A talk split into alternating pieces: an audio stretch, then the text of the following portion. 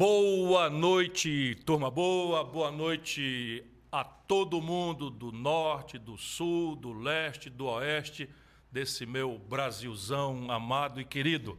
Está começando mais uma Ciro Games, aqui direto de Fortaleza, capital do estado do Ceará. Pois é, eu moro onde você passa ou deseja passar as férias. Estamos começando hoje mais uma Ciro Games, a live do Cirão. E como sempre, está aqui do meu lado Gisele Bezerra, boa noite. Boa noite, Ciro Gomes. Tudo bem com você? Tudo bom, pessoal?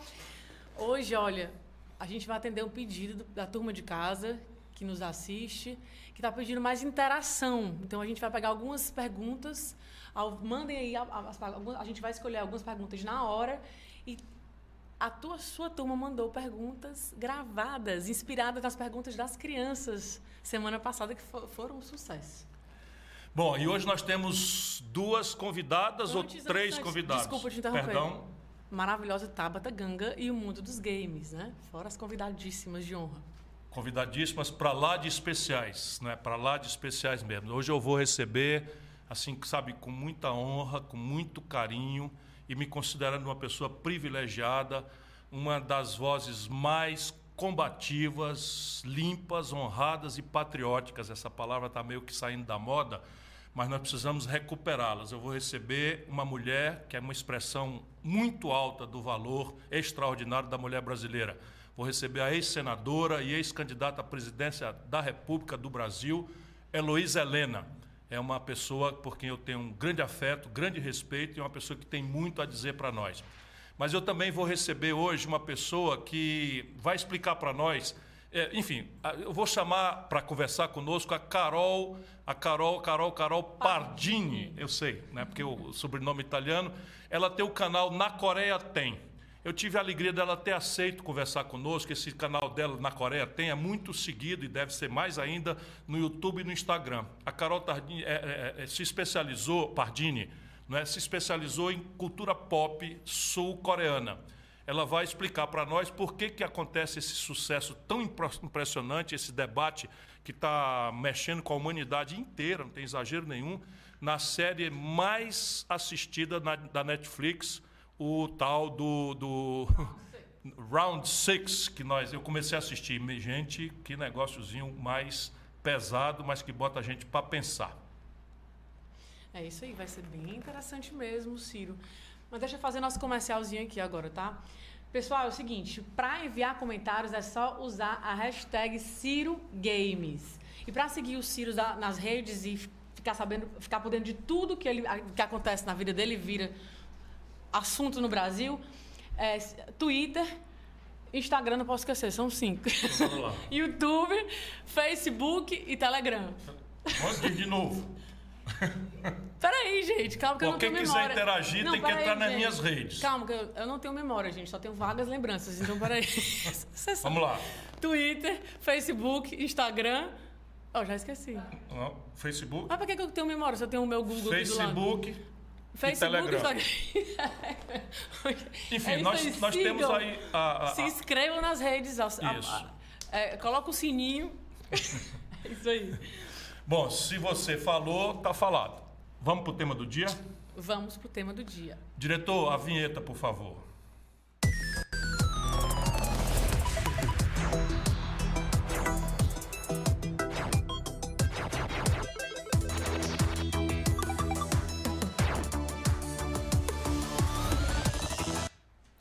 Bom, o tema do dia hoje não podia deixar de ser o, já o vazamento e a tentativa né, de finalmente a CPI da Covid chegar às suas conclusões.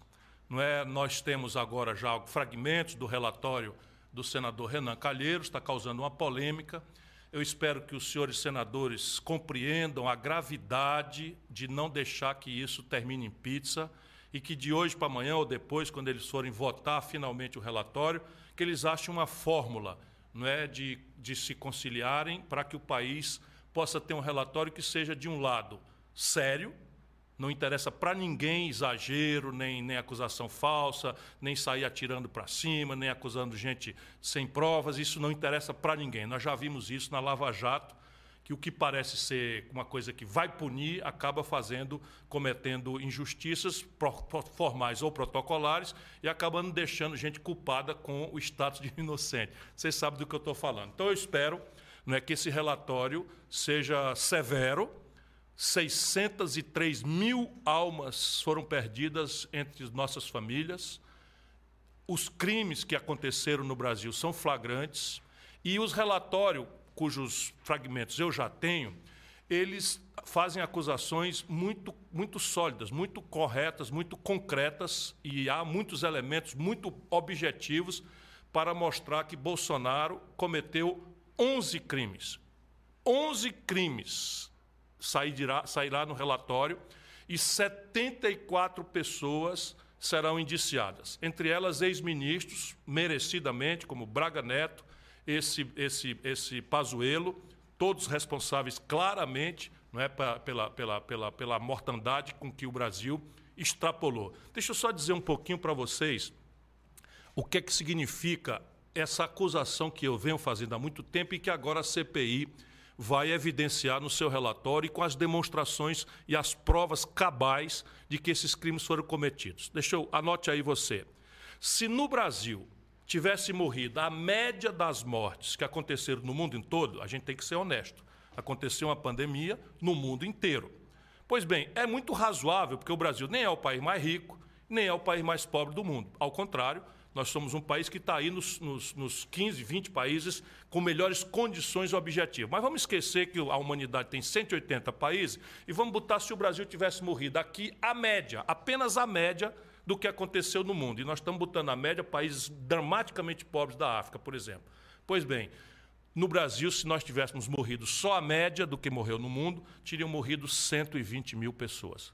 O que já seria uma, uma tragédia para a gente ter um sentimento profundo de respeito, de luto, de, de indignação, de sofrimento por tantas famílias, tantos amigos que nós perdemos e que foram destruídas, tantos filhos órfãos que acabaram ficando mas no Brasil morreram 603 mil pessoas.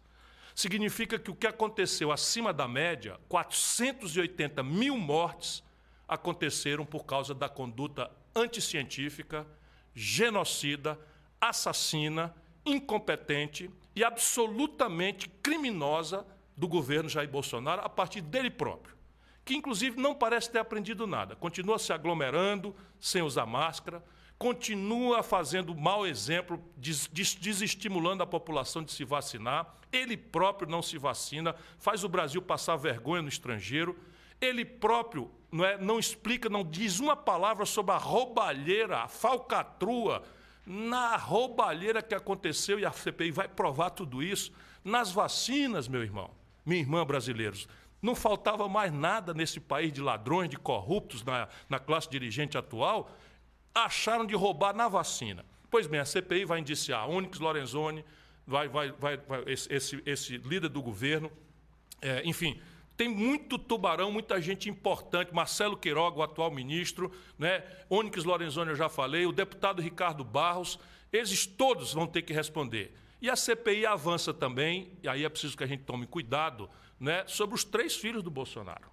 O tal 01, o tal 02 e o, teu, o tal 03. O que eu espero, portanto, é que essa, essa CPI, esse relatório, né, daqui para amanhã ou depois, os senhores senadores compreendam a gravidade que seria acabar em pizza uma coisa desta grave proporção. Sabe quantas vezes na história do Brasil um presidente da República foi acusado de 11 crimes, cada qual o mais grave? Você já sabe, mas eu vou repetir. Nunca na história brasileira um presidente da República sofreu acusações tão graves, tão pesadas e tão generalizadas. 11 crimes. Eu vou ler aqui, porque é, é quase um capítulo do Código Penal todo, quais são, quais são as, as, a, a, a, dizer, as figuras penais. Deixa eu ver se eu, eu, vejo aqui, que eu peguei os artigos, inclusive. Né? Mas está lá, charlatanismo, que é uma pessoa que não tem qualificação de médico, ficar prescrevendo remédio, o Bolsonaro até hoje está fazendo isso. Prevaricação, que é um crime quando a autoridade é obrigada a tomar uma ação e não toma ação, e isso causa prejuízo, no caso, 600 mil mortes, eu rio para não chorar, com indignação.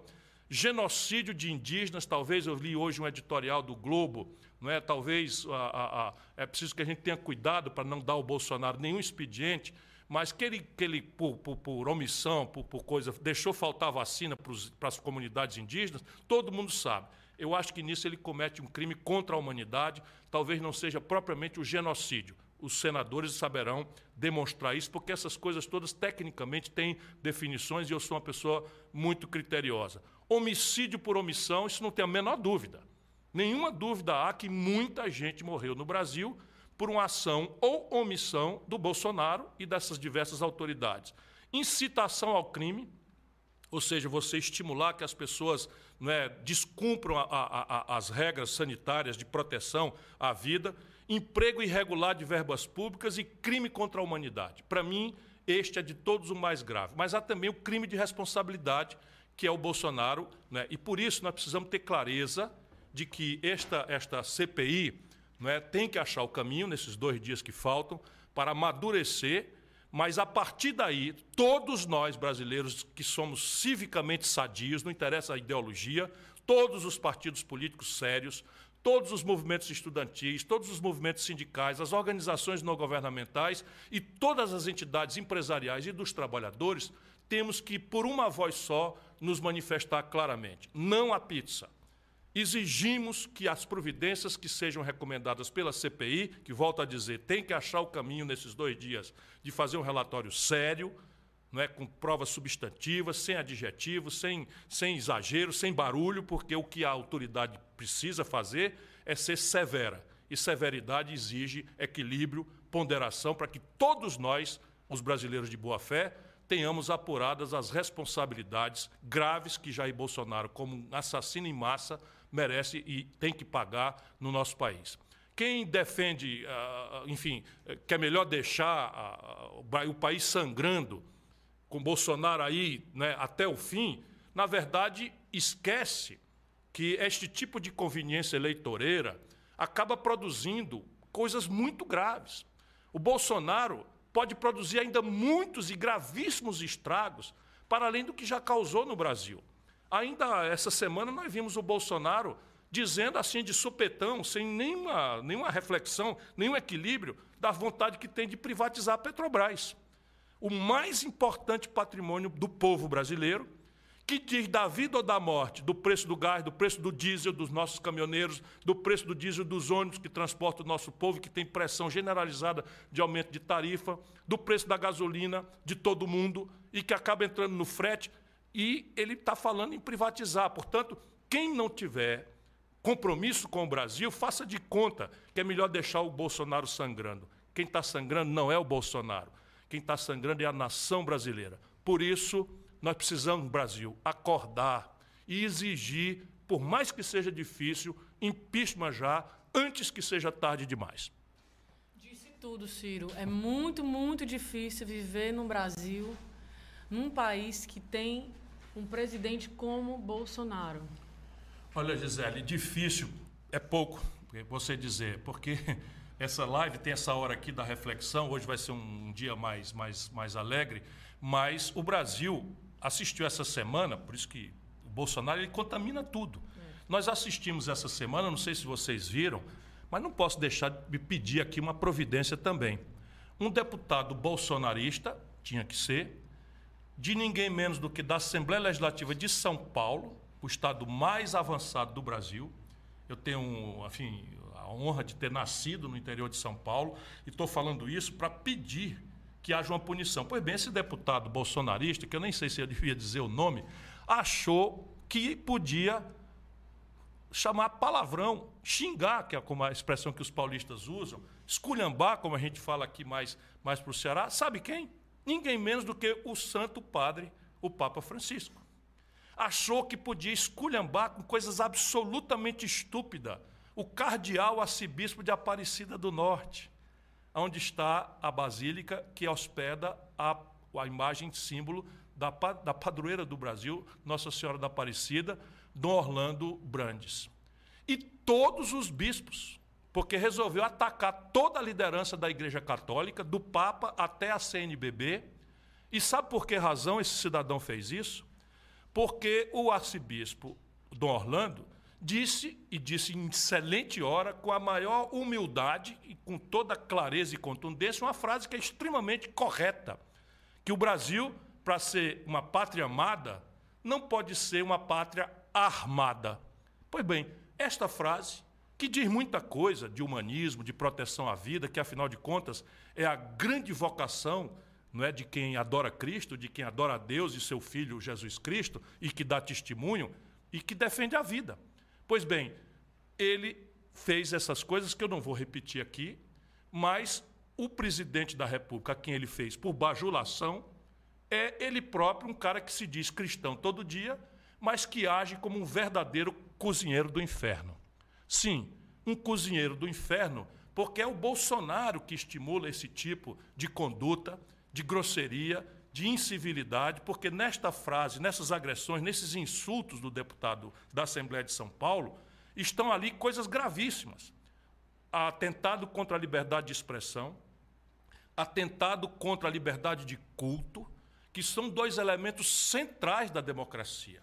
Portanto, esse meu comentário é para fazer um apelo aos deputados da Assembleia Legislativa de São Paulo, volto a dizer, o estado mais avançado do Brasil, de um povo trabalhador, de uma elite respeitável, quando trata da produção, quando trata da, da, da questão da, da, da formação da ciência, da tecnologia, não é possível que nesta Assembleia, que representa um Estado tão valoroso e um povo tão valoroso como o povo de São Paulo, o povo paulista, que eles não façam alguma providência é preciso caçar esse pilantra, esse bolsonarista boçal, para que São Paulo se imponha ao respeito merecido de toda a nação. Mas. É isso, Ciro. Estava ali dizendo, é dura a coisa. É dura. Mas vamos avançar para a próxima fase da nossa live? Qual é agora? Bom, roda a vinheta, diretor, que eu vejo na vinheta.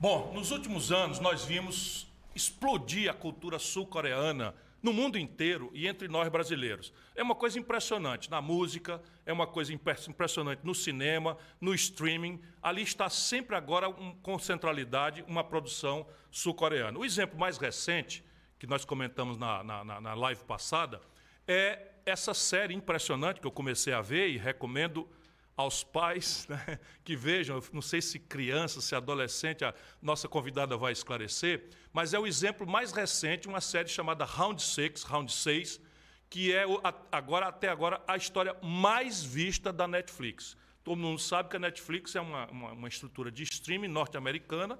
E veja, mas muito recentemente a Coreia do Sul ganhou o Oscar. E ganhou de melhor filme estrangeiro e de melhor filme, com outro filme coreano, não é que, que, que, que, que enfim, o Parasita, Parasita, que é, que é o nome da série. Pois bem, do nome do filme. A Round Six é a série, Parasita é o, nome do filme. Eu convidei a Carol Tar, Tar, Pardini, tu quero saber de Tardini, que é um amigo meu da, da, da, que se preocupa com a infraestrutura lá em São Paulo. Mas a Carol Pardini aceitou, eu quero agradecer a ela, porque ela é uma especialista. O Brasil tem inteligência qualificada para qualquer arte. E eu achei né, uma pessoa que eu agradeço muito, ela é especialista em cultura pop sul-coreana. Só para vocês terem uma ideia, a Coreia do Sul, no ano passado, aplicou 31 bilhões, com B de bola, bilhões de reais em cultura, em produção cultural, esporte e turismo. Enquanto no Brasil fecharam o Ministério do Turismo, cancelaram os editais e se destrói todas as formas de fomento, tanto a, a, a, a produção né, de, de, audiovisual, que é uma coisa importante da Coreia do Sul, quanto da questão né, do, do, da cultura como um todo. Os, os, enfim. Então, Carol, eu queria perguntar a você, para começar, de onde é que vem é, essa sua adoração, quase uma adoração pela cultura sul-coreana?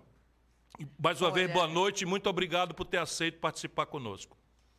Olha, Ciro, eu que agradeço o convite. Para mim é uma honra estar aqui com você falando de algo que eu amo aí, que é a cultura coreana. Eu conheci essa cultura lá em 2016. Na verdade, né? a gente é muito influenciado pela cultura japonesa, pelos animes e pelos mangás, desde infância, né? Eu assistia muito o Seu Hormon, Cavaleiros do Zodíaco, já quero saber no chat quem é dessa época aí, né? E aí, é, em 2015 eu comecei a assistir os doramas japoneses e em 2016 eu conheci os coreanos. E aí eu me apaixonei pela narrativa e pela forma de contar as histórias e de contar a própria cultura e a própria história. E aí por isso que eu caí, eu falo que é um buraco sem fundo. Você assiste um, aí você assiste outro, aí você assiste mais um. Quando você vê, puf, você está encantado, você está envolvido. O que é que significa isso aqui? Isso aqui o que é o coraçãozinho? É. É assim? É um coraçãozinho, um sarangue que eles falam, né? Que é como, é que, amor. como é que eles é chamam? Um coraçãozinho. Sarangue. Sarangue. Você já, visi... É. Você já visitou a Coreia do Sul? Aprendeu alguma coisa do idioma deles, dificílimo? Eu, infelizmente, ainda não fui para a Coreia. Eu estava com planos de ir, aí veio a pandemia, né? E aí não rolou ainda, mas eu tô doida para ir. E aí eu tô fazendo aula de coreano, mas eu tô no básico do básico. Eu sei falar Annyeonghaseyo, que é tipo olá. Eles falam Yoha, só pra falar olá. É porque eles têm muito essa coisa do formal, né? Então você pode falar Anyo, é, se você já é da mesma idade, ou se é uma pessoa que está abaixo do seu poder hierárquico, ou você pode falar, ou você fala mais para os mais velhos e tudo mais, o Anyo Haseo, né? Que aí já tem uma, uma sílaba ali de, de respeito. Eu já tive na Coreia, fui lá atrás de aprender como fazer uma zona de processamento de exportação.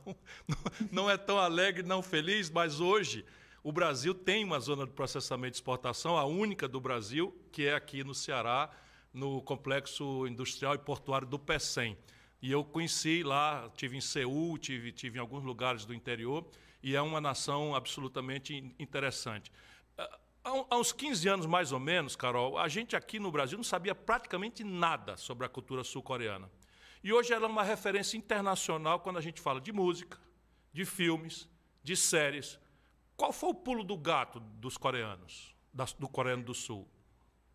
Eu tenho para mim que a Coreia do Sul, assim, ela foi visionária, talvez, nessa questão da própria cultura, lá nos anos 90, quando teve, né, esse foi o, o clique, naquele momento que eles tiveram o clique. É, nos anos 90 teve o lançamento do filme do Jurassic Park, lá, assim, no mundo inteiro, e aí eles foram pegar os relatórios de bilheteria e afins, e nesse relatório tinha que tinha uma quantidade X de exportação de carros da Hyundai. E aí o presidente da época olhou e falou: "Pera, eu estou vendendo carro de marca daqui num filme pô, podia vender muito mais coisa, eu podia vender tecnologia, eu podia vender é, a minha própria cultura, a minha própria comida, eu podia melhorar a economia do meu país. E aí foi nos anos 90 que também o K-pop foi criado, né? E aí foi crescendo na própria cultura ali dos jovens da Coreia, e eles começaram a olhar, começaram a investir, e aí levaram para fora, começaram a exportar. E a gente tem nisso também né, a, o que a gente chama de Hallyu, que é a onda coreana. Foi bem aí que começou essa invasão, que quem deu até esse nome de Hallyu foram os, os jornalistas ali de Pequim. É, e aí veio com tudo, que aí tem todos os Ks que a gente conhece, K-pop, o K-drama, que são as séries, é, K-movie, né, os filmes, o, o K-culture, que é toda a parte de alimentação e não, K-food é a parte de alimentação e o K-culture é a parte da língua. Esse então, K é assim, de Coreia. É bem interessante. Esse K é de Coreia. É. É, simples assim. Olha, só para você ter uma ideia, foi muito importante você ter esse ponto, porque deu um clique aqui. Eu já era deputado ali, princípio dos anos 80, a Coreia do Sul não produzia um carro e o Brasil já produzia 500 mil carros por ano. É impressionante. Hoje a Coreia tem pelo menos três marcas globais de, de automóveis, domina mais de 15% do mercado de automóveis do mundo e entenderam que o cinema, que a cultura, que a projeção da estética e dos valores culturais de uma nação também condiciona hábitos de consumo. Portanto, é muito importante em si, mas é muito importante também pelos valores que estabelece. Mas hoje eu quero ouvir você, para não ficar aqui preocupado com desenvolvimento o tempo inteiro. Qual é o segredo desse Round 6, do Round 6, se tornar a série mais vista da história da Netflix em tão curto espaço de tempo, na sua opinião?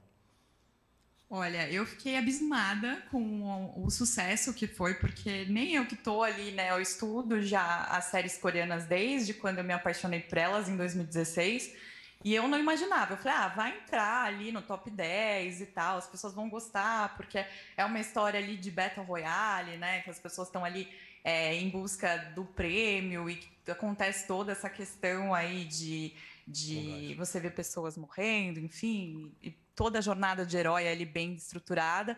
E é, o que eu acho que pegou muito para gente aqui e para os outros 83 países aí que se encantaram pela história foi justamente essa, essa questão de você ver personagens que estão passando um sufoco aí na vida é, e que vão conquistando e que vão crescendo, né? E a gente se apaixona ali por um deles, a gente se encanta pela história de um deles, que é o principal, e ele é, acaba ganhando ali no final. Então, a Coreia, ela fala muito bem nas suas histórias ali, principalmente a Round Six traz isso, é essa parte do, de você contar a sua própria história. Por isso que até lá na Coreia, é, a gente vai falar até um pouquinho já já sobre isso, a Coreia recebeu de duas formas muito diferentes, porque eles viram uma história clichê ali para eles e tal, porque a história deles contada é, mas é muito interessante porque o público de fora se encantou por ver é, que também eles passam, apesar de ser um país que está crescendo, tem dificuldade sim, não é um país 100% perfeito, é, mas que conta e tem essa narrativa que prende a gente, né? Porque a gente assiste o primeiro episódio já e não consegue parar. Você não consegue parar de assistir Round Six. Você fica preso, você quer terminar, você quer entender o que vai acontecer com aqueles personagens. Muita gente está pedindo segunda temporada, né?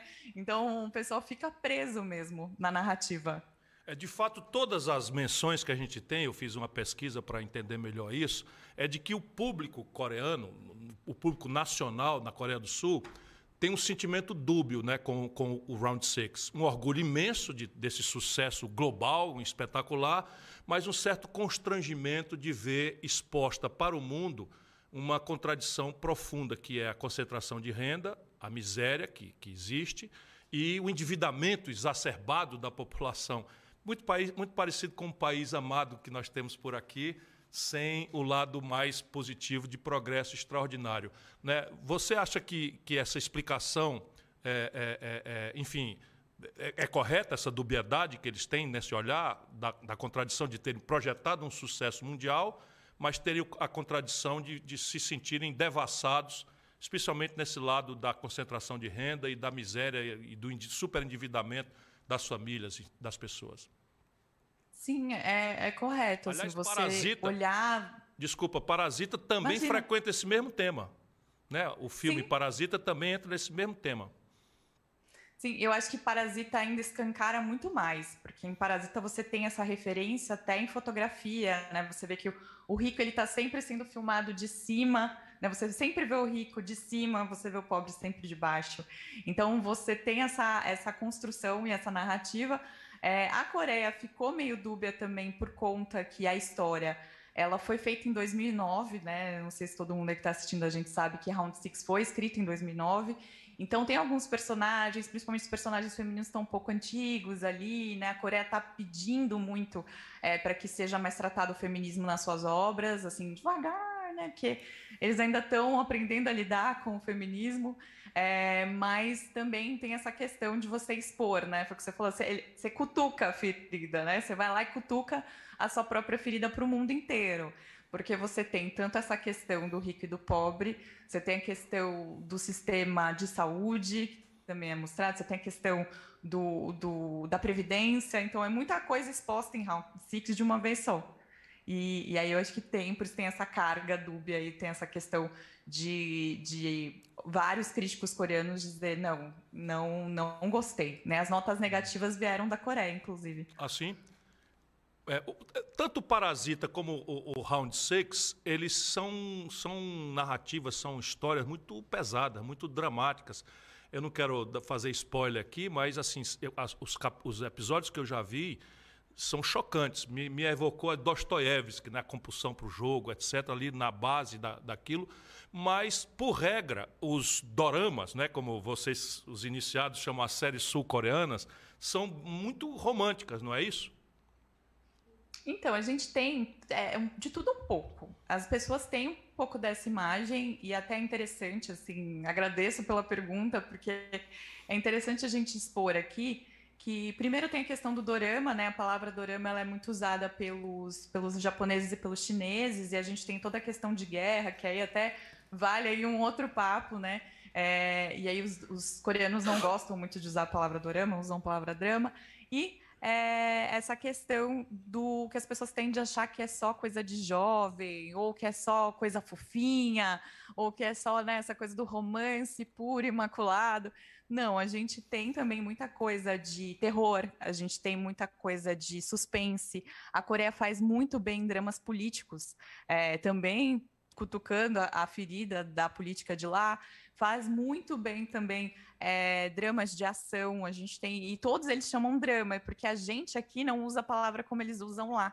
Eles usam a palavra drama como teledramaturgia, né? A gente usa a palavra drama como algo muito dramático, né? Então é, tem essa questão. Mas assim, a Netflix mesmo é um catálogo que está cheio de, de coisas também de terror, de suspense. Até fica aí a indicação que estreou recentemente de My Name, que vai falar ali de vingança. Então você tem prato cheio. Acho que foi até o que mais brilhou meus olhos quando eu descobri o que eles faziam de TV, né? Porque nada mais é do que a novela deles, né? O, as séries coreanas são as novelas deles, passam na TV o tempo inteiro, TV a cabo, TV aberta, tudo. Você, eh, acredito, está acompanhando a tragédia que está acontecendo na área de fomento da cultura brasileira no governo Bolsonaro. Sim. Fecharam o Ministério da Cultura, paralisaram editais, há uma espécie de perseguição generalizada com relação à estética brasileira, à produção artística brasileira, sempre um deboche. Né? A pessoa que botaram para ser é, o, o, encarregado ali do fim do linha, um, um, um boçal completamente despreparado, que, enfim, que não tem talento para absolutamente nada. Na Coreia do Sul, me parece que tudo é muito diferente. O governo de lá apoia fortemente os artistas, a produção cultural? Apoia. Assim, queria também deixar um adendo aqui, né? Cinemateca também está sofrendo Cinemateca, horrores. pois é. Uhum. é. Então, assim, é, me, me, me, embarga até a voz, assim, porque eu não sou apaixonada só pelo audiovisual coreano, né? Eu tenho uma paixão muito grande pelo nosso próprio audiovisual, que está sofrendo horrores com todo, tudo que está rolando. E também a gente vê lá na Coreia o apoio que eles têm. Porque quando rolou esse clique, muitas leis de incentivo foram feitas. Então, hoje eles disponibilizam muito do muito investimento ali por entender que ah, eu vou pagar para que essa série aconteça. A Netflix recebeu um investimento no começo do ano, né, pela Coreia ali, para poder comprar até dois estúdios. Um desses estúdios foi até onde rolaram as gravações de Round Six. Então, assim, é, eles investem muito pensando nisso, porque você investe no seu audiovisual e isso te dá retorno de turismo. Muita gente vai para a Coreia agora para conhecer a cultura coreana, te dá retorno de, de muitas outras formas de venda de produto, né? Os idols do K-pop vendem os seus álbuns para fora, o próprio BTS também, né, que é um sucesso, um fenômeno. Então, quando você investe no audiovisual, você tem retorno. Então, a Coreia tem diversas. A gente às vezes reclama de Lei Rouanet. Aqui, lá eles têm porções de outras leis. Então, isso é muito interessante. Aí tem, é tantos por cento, aí já, já entra muito no detalhe, mas eles têm várias. É, na minha pesquisa, 31 bilhões de reais foi o investimento do ano passado. 31 Sim. bilhões de reais o investimento em cultura, esporte e turismo, que eles associam esses três não é, na, na, no governo. Carol, é, para encerrar, o que, que a produção audiovisual brasileira tem que aprender com a, com a sul-coreana? Eu acho que, assim, uma das coisas mais interessantes é, do, do, da parte coreana mesmo é a narrativa, é o roteiro, é você conseguir ser mais conciso na sua história, né? Você não precisar é, de temporadas ou de, sei lá, 150 capítulos para contar uma história e às vezes no meio você se perde. Lá não, eles têm 16 episódios ou 32, né? 16 de uma hora, 32 de meia hora, e eles te contam a história de uma forma muito, às vezes, dura, como a gente viu em Round Six, às vezes suave e eles ensinam muito. Então, eles têm toda essa questão de religião, budismo, enfim, eles colocam ali as próprias culturas, as próprias vivências com guerra, com ditadura, né? Porque também essa coisa do soft power ela foi implementada ali depois da ditadura. Então, eles contam muito de si é, através da, do audiovisual. E é muito aquela questão de amar o próprio, a própria cultura e passar ela para frente, né? é um pouco do tirar ali a questão do que a gente tem às vezes de olhar a nossa graminha do audiovisual, ou olhar o nosso, o nosso e não se sentir pertencente ou falar, ah, isso aqui não é bom, ah, esse filme brasileiro é ruim. Então eu acho que é um pouco tanto do audiovisual quanto da, do nosso consumo, assim, né? É, a gente tem bastante a aprender com a Coreia é, em roteiro, em direção, em detalhes de fotografia, enfim, mas principalmente nessa coisa do pertencimento, né? A cultura é minha e eu vou passar também toda a minha história através dela. Pertencimento. É, é disso que se trata quando você aposta na cultura. Eu conversei com Carol Pardini. Quero agradecer a você, Carol, foi uma luz. É muito importante que o brasileiro saiba, há uma inteligência brasileira qualificada para qualquer talento ou arte que a gente precise. Como é que nós, que agora estamos mais ligados nessa curiosidade, não é? eu não sabia, inclusive, que esse, essa nova série que está com, com, a manchete do Netflix também é, é, coreana. Como é que a gente entra no teu canal? Sim, eu te agradeço, me despeço, mas, por favor, diz aí o pessoal como é que a gente entra para se ligar no, na sua, na sua, nas suas redes. Bom, eu tenho um canal aqui no YouTube também, tanto um canal quanto um Insta, que é o Na Coreia Tem, porque eu pus esse nome aí porque eu vou descobrindo o que, que tem na Coreia e vou contando para vocês. Eu também tenho um podcast lá no, no Spotify, nos agregadores de música por aí, que chama Uni, que é irmã, irmã mais velha. Talk, Uni, como, como, é, é, como é que soletra Uni? Uni é U-N-N-I-E. U-N-N-I-E. Se você entrar, Isso. então, no, ali está um podcast seu. Isso, meu com uma outra Carol, né? São duas Caróis falando. É, a gente fala bastante sobre notícias, sobre as séries que a gente está vendo. A gente recebe convidados também para conversar, para tirar dúvida. É, fica aí também o convite, Ciro, se você quiser ir lá no nosso podcast, está convidado. E é, é isso. Estou aí pelas redes sociais como na Coreia tem, facinho de me achar. Vou fazer uma, vou pagar a visita. Bom, muito obrigado a você, um beijo, se cuida. Nós aprendemos muito, muito sobre esse fenômeno cultural que vem da tão distante Coreia do Sul. O que é que nós temos agora, Gisele? Agora temos o mundo dos games com a nossa querida Tabata, Tabata Ganga. Ganga.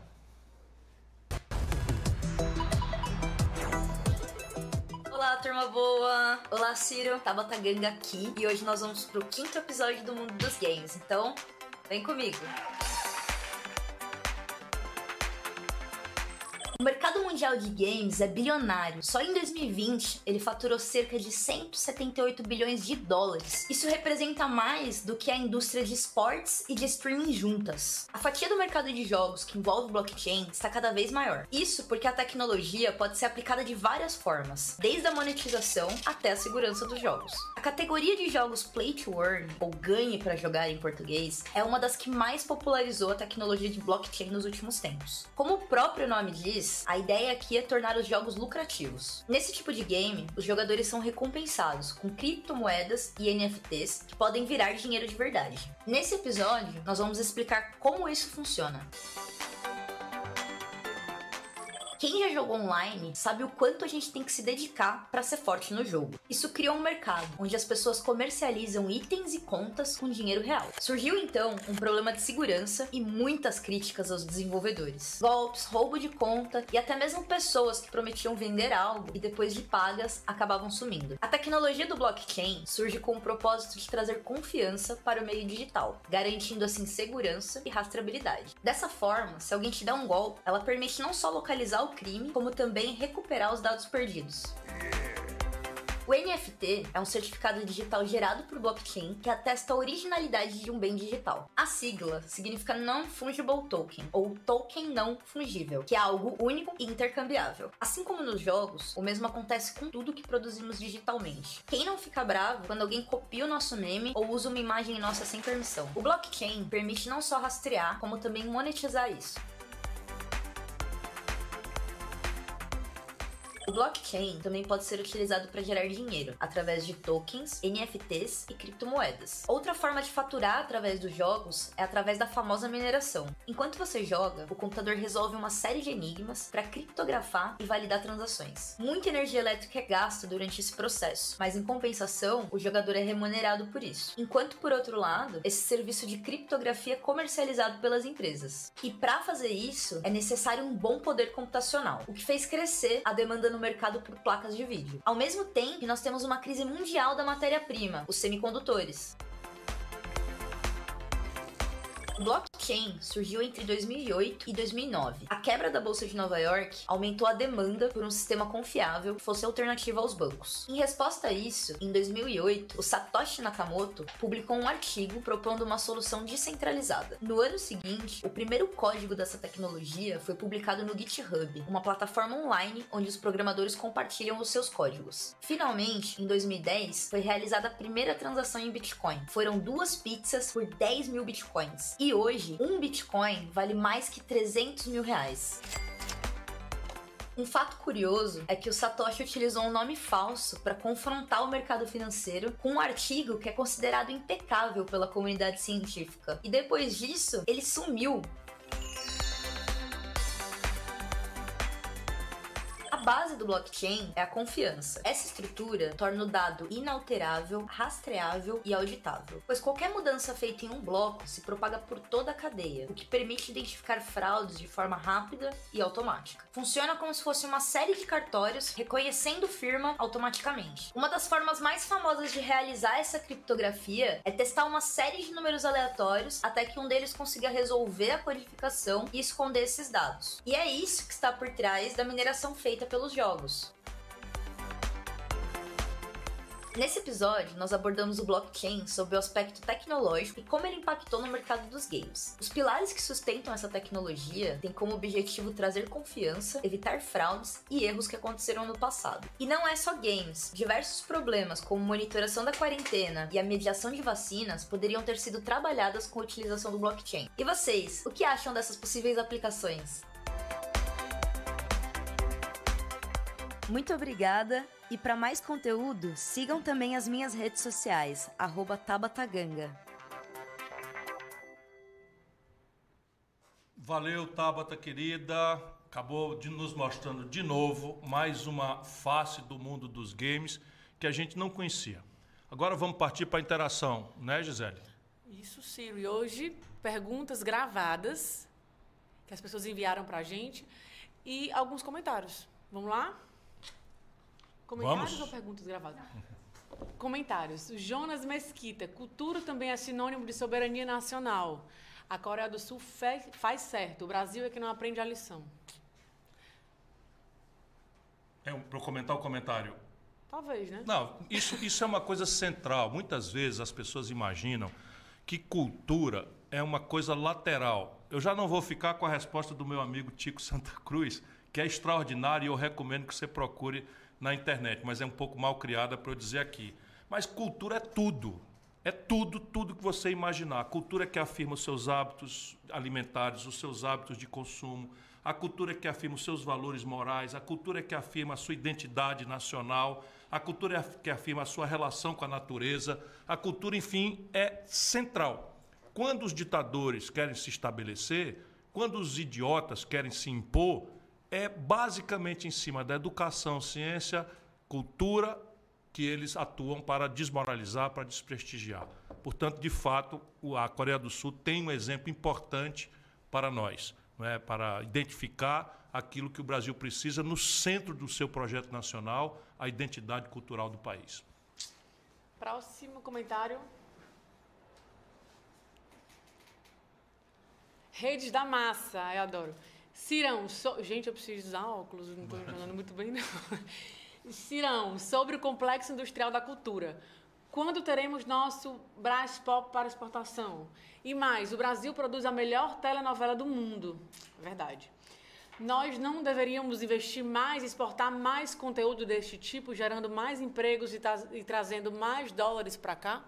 Sem nenhuma dúvida, não é? Sem nenhuma dúvida, aquilo que as produções nacionais brasileiras, com ênfase na, na, nas organizações Globo, que tem uma estrutura de projeção da estética brasileira, da arte brasileira, da cultura brasileira, que são absolutamente admiráveis. Você pode discordar, como eu discordo da linha editorial do jornalismo da Globo, mas, sob o ponto de vista de produção cultural, de, de, de, oportunidade de trabalho para milhares de pessoas que estão na frente das telas. Eu fui mesmo casado com uma e agora sou casado com outra das pessoas que, uma trabalhando na frente das telas e a outra mais atrás das telas, embora tenha trabalhado também. Estou falando da Patrícia Pilar e da Gisele. Pouca gente sabe, mas a Gisele, posso dizer, Gisele? Sim, fui produtora e trabalhei com a Xuxa, com muito orgulho. Trabalhou com a Xuxa. Beijo pra Xuxa, minha rainha. Gente muito querida nossa e tal. E é impressionante, a escravizaura correu o mundo com a Lucélia Santos. Não é? Novelas da produção da Globo têm, têm percorrido o mundo inteiro.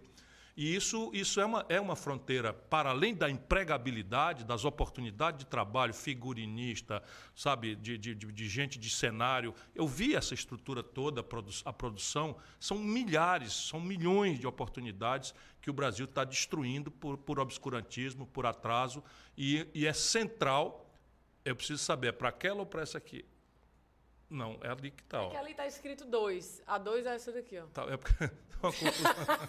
Entendeu? Eu, eu... Dois, é os dois. Eu e você. Eu e você, essa ah, aqui. Tá. Beleza. Então eu agora eu falo para quem? Aí eu te avisei, você falou, você já falou. Eu Enfim, eu estou querendo só terminar aqui que cultura é. é elemento central para um projeto nacional de desenvolvimento. Não existe projeto nacional de desenvolvimento sem uma aposta absolutamente central em cultura. Foi assim que eu sempre governei. Se vocês procurarem a proporção dos orçamentos em cultura, quando eu fui prefeito de Fortaleza ou quando eu fui governador do Ceará, verão a coerência com que eu falo e dou o valor devido à cultura, à produção cultural, né, às artes, à estética, mas à produção cultural lato senso, inclusive essa cultura de não retorno comercial né, a cultura pop, eh, do, do, do, hip hop. Isso é absolutamente extraordinário. E o, e o céu é o limite para um governo que entenda o potencial disso. Verdade. Mais algum comentário ou a gente já vai para as perguntas? Perguntas? Perguntas, então. Novidade. Ciro Gomes, considerando a importância das mulheres no desenvolvimento econômico e social do nosso país, eu gostaria de te perguntar Dentro do PND, quais são as políticas que são voltadas para as mulheres? Dentro do, do PND, onde é que nós estamos contempladas? É, quais são as políticas públicas que você pretende desenvolver no seu governo que, que beneficiarão todas nós mulheres?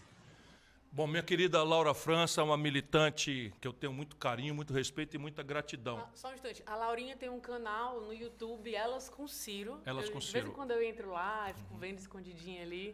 Mas a gente você já assistiu algumas vezes comigo algumas sim, coisas. Sim. O objetivo do Projeto Nacional de Desenvolvimento, no limite, é superar e vencer a miséria e a desigualdade num prazo objetivo, com orçamento esclarecido, com metas objetivas de, de, de ganhar etapas, é, enfim, intermediárias, e aquela ideia que você já conhece muito bem de que o Brasil devia se impor a ideia de que nós, em 30 anos, atingiremos o índice de qualidade de vida que a Espanha tem hoje.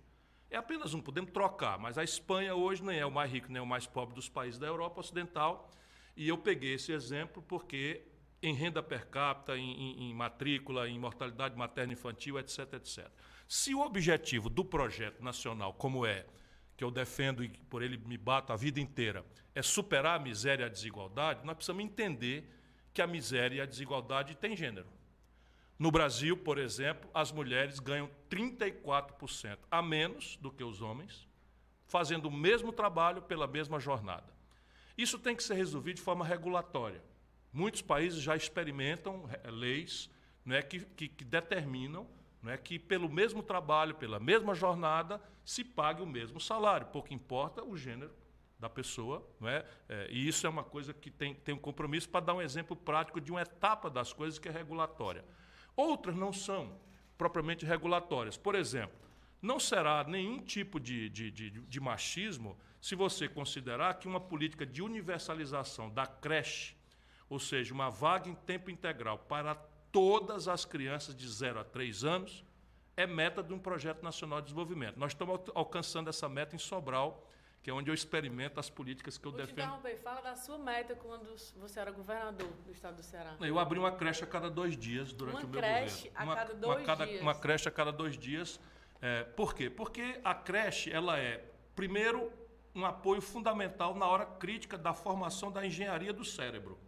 A arquitetura do cérebro, as neurociências modernas explicam, se forma entre os 0 e os 3 anos. De maneira que se a criança não tiver os afetos, a socialização, a alimentação, a assistência médica nesta hora, nós podemos, como estamos, comprometendo, estar comprometendo a arquitetura básica do cérebro dos filhos dos brasileiros. Portanto, a primeira grande questão é acudir às nossas crianças. Mas, hoje, com a vida selvagem que nós estamos impondo ao povo brasileiro, é preciso que a gente entenda, e por regra, as mulheres é que sofrem mais isso, porque são mais qualificadas, porque são mais sensíveis, porque são mais responsáveis, as mulheres precisam ter um lugar seguro, né, confortável, é, bom para os seus filhos estarem, para poder ir para a rua, batalhar para trazer o de comer para casa que está faltando, para pagar o aluguel, porque hoje crescente é o número de famílias, especialmente nas periferias do Brasil, chefiadas por mulheres. Então é um exemplo aqui regulatório, e estão previstos, muitos deles, e um exemplo prático de uma política de universalizar a atenção em tempo integral para as crianças de 0 a 3 anos no Brasil. As pessoas às vezes pensam de tanto sofrer que isso é impossível. Sobral, a minha cidade, alcançará isso dentro de aproximadamente 16 meses. Nós estamos bem pertinho já de universalizar o Ceará está avançando bastante fortemente nisso e somos um dos estados mais pobres do Brasil. Outro conjunto de políticas tem a ver com determinadas questões. Por exemplo, cultura. Nós estamos conversando hoje muito fortemente sobre cultura. Repare uma coisa, minha cara Laura. No Brasil, é, nós temos 53% em números redondos da população são mulheres. No Congresso brasileiro, menos de 15% a gente tem um conjunto de coisas, por exemplo, cotas. Agora, na reforma política, nós conseguimos ganhar lá uma parada em que o voto dado para as mulheres não é, vale dobrado para contar para fundo partidário, para fundo eleitoral, para tentar, via grana, via estimular e os homens, os machos que dominam a política brasileira, a respeitarem mesmo as mulheres. Porém, isto é um fato, não é? Porque as mulheres acabam, por alguma razão que é cultural, não identificando a necessidade de disputar o poder.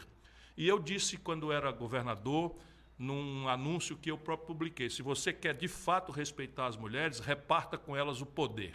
Fora disso, e isso é o, é o que eu pretendo fazer, quando prefeito de Fortaleza, quando governador do Ceará, mais da metade dos orçamentos da quinta maior cidade brasileira e do oitavo estado do Brasil eram comandados por mulheres. E pode acreditar, acertei em cheio porque são capazes extraordinariamente, como qualquer homem, de fazer qualquer tecnicalidade, mas nenhum homem é capaz de fazer com excelência técnica a sensibilidade, a disciplina, o amor verdadeiro com que as mulheres se dedicam às extraordinárias tarefas que eu dei a elas. Eu fundei a Polícia Militar Feminina do Ceará. Imagina, um estado extremamente machista, patriarcal, foi uma guerra. Criei aqui no Ceará a PM Feminina também no meu governo eu criei o Conselho Estadual da, dos Direitos da Mulher e dei maioria à sociedade civil para que não fosse um espelho da minha política pública, como infelizmente o PT costuma fazer. Enfim, pode acreditar, minha cara, minha cara Laura e todas as mulheres brasileiras, não haverá projeto nacional de desenvolvimento se não houver centralidade na questão das mulheres no Brasil. Próximo vídeo. Oi, Ciro, eu quero saber qual é a importância da ciência para você e como vai ser o investimento em ciência no seu futuro governo.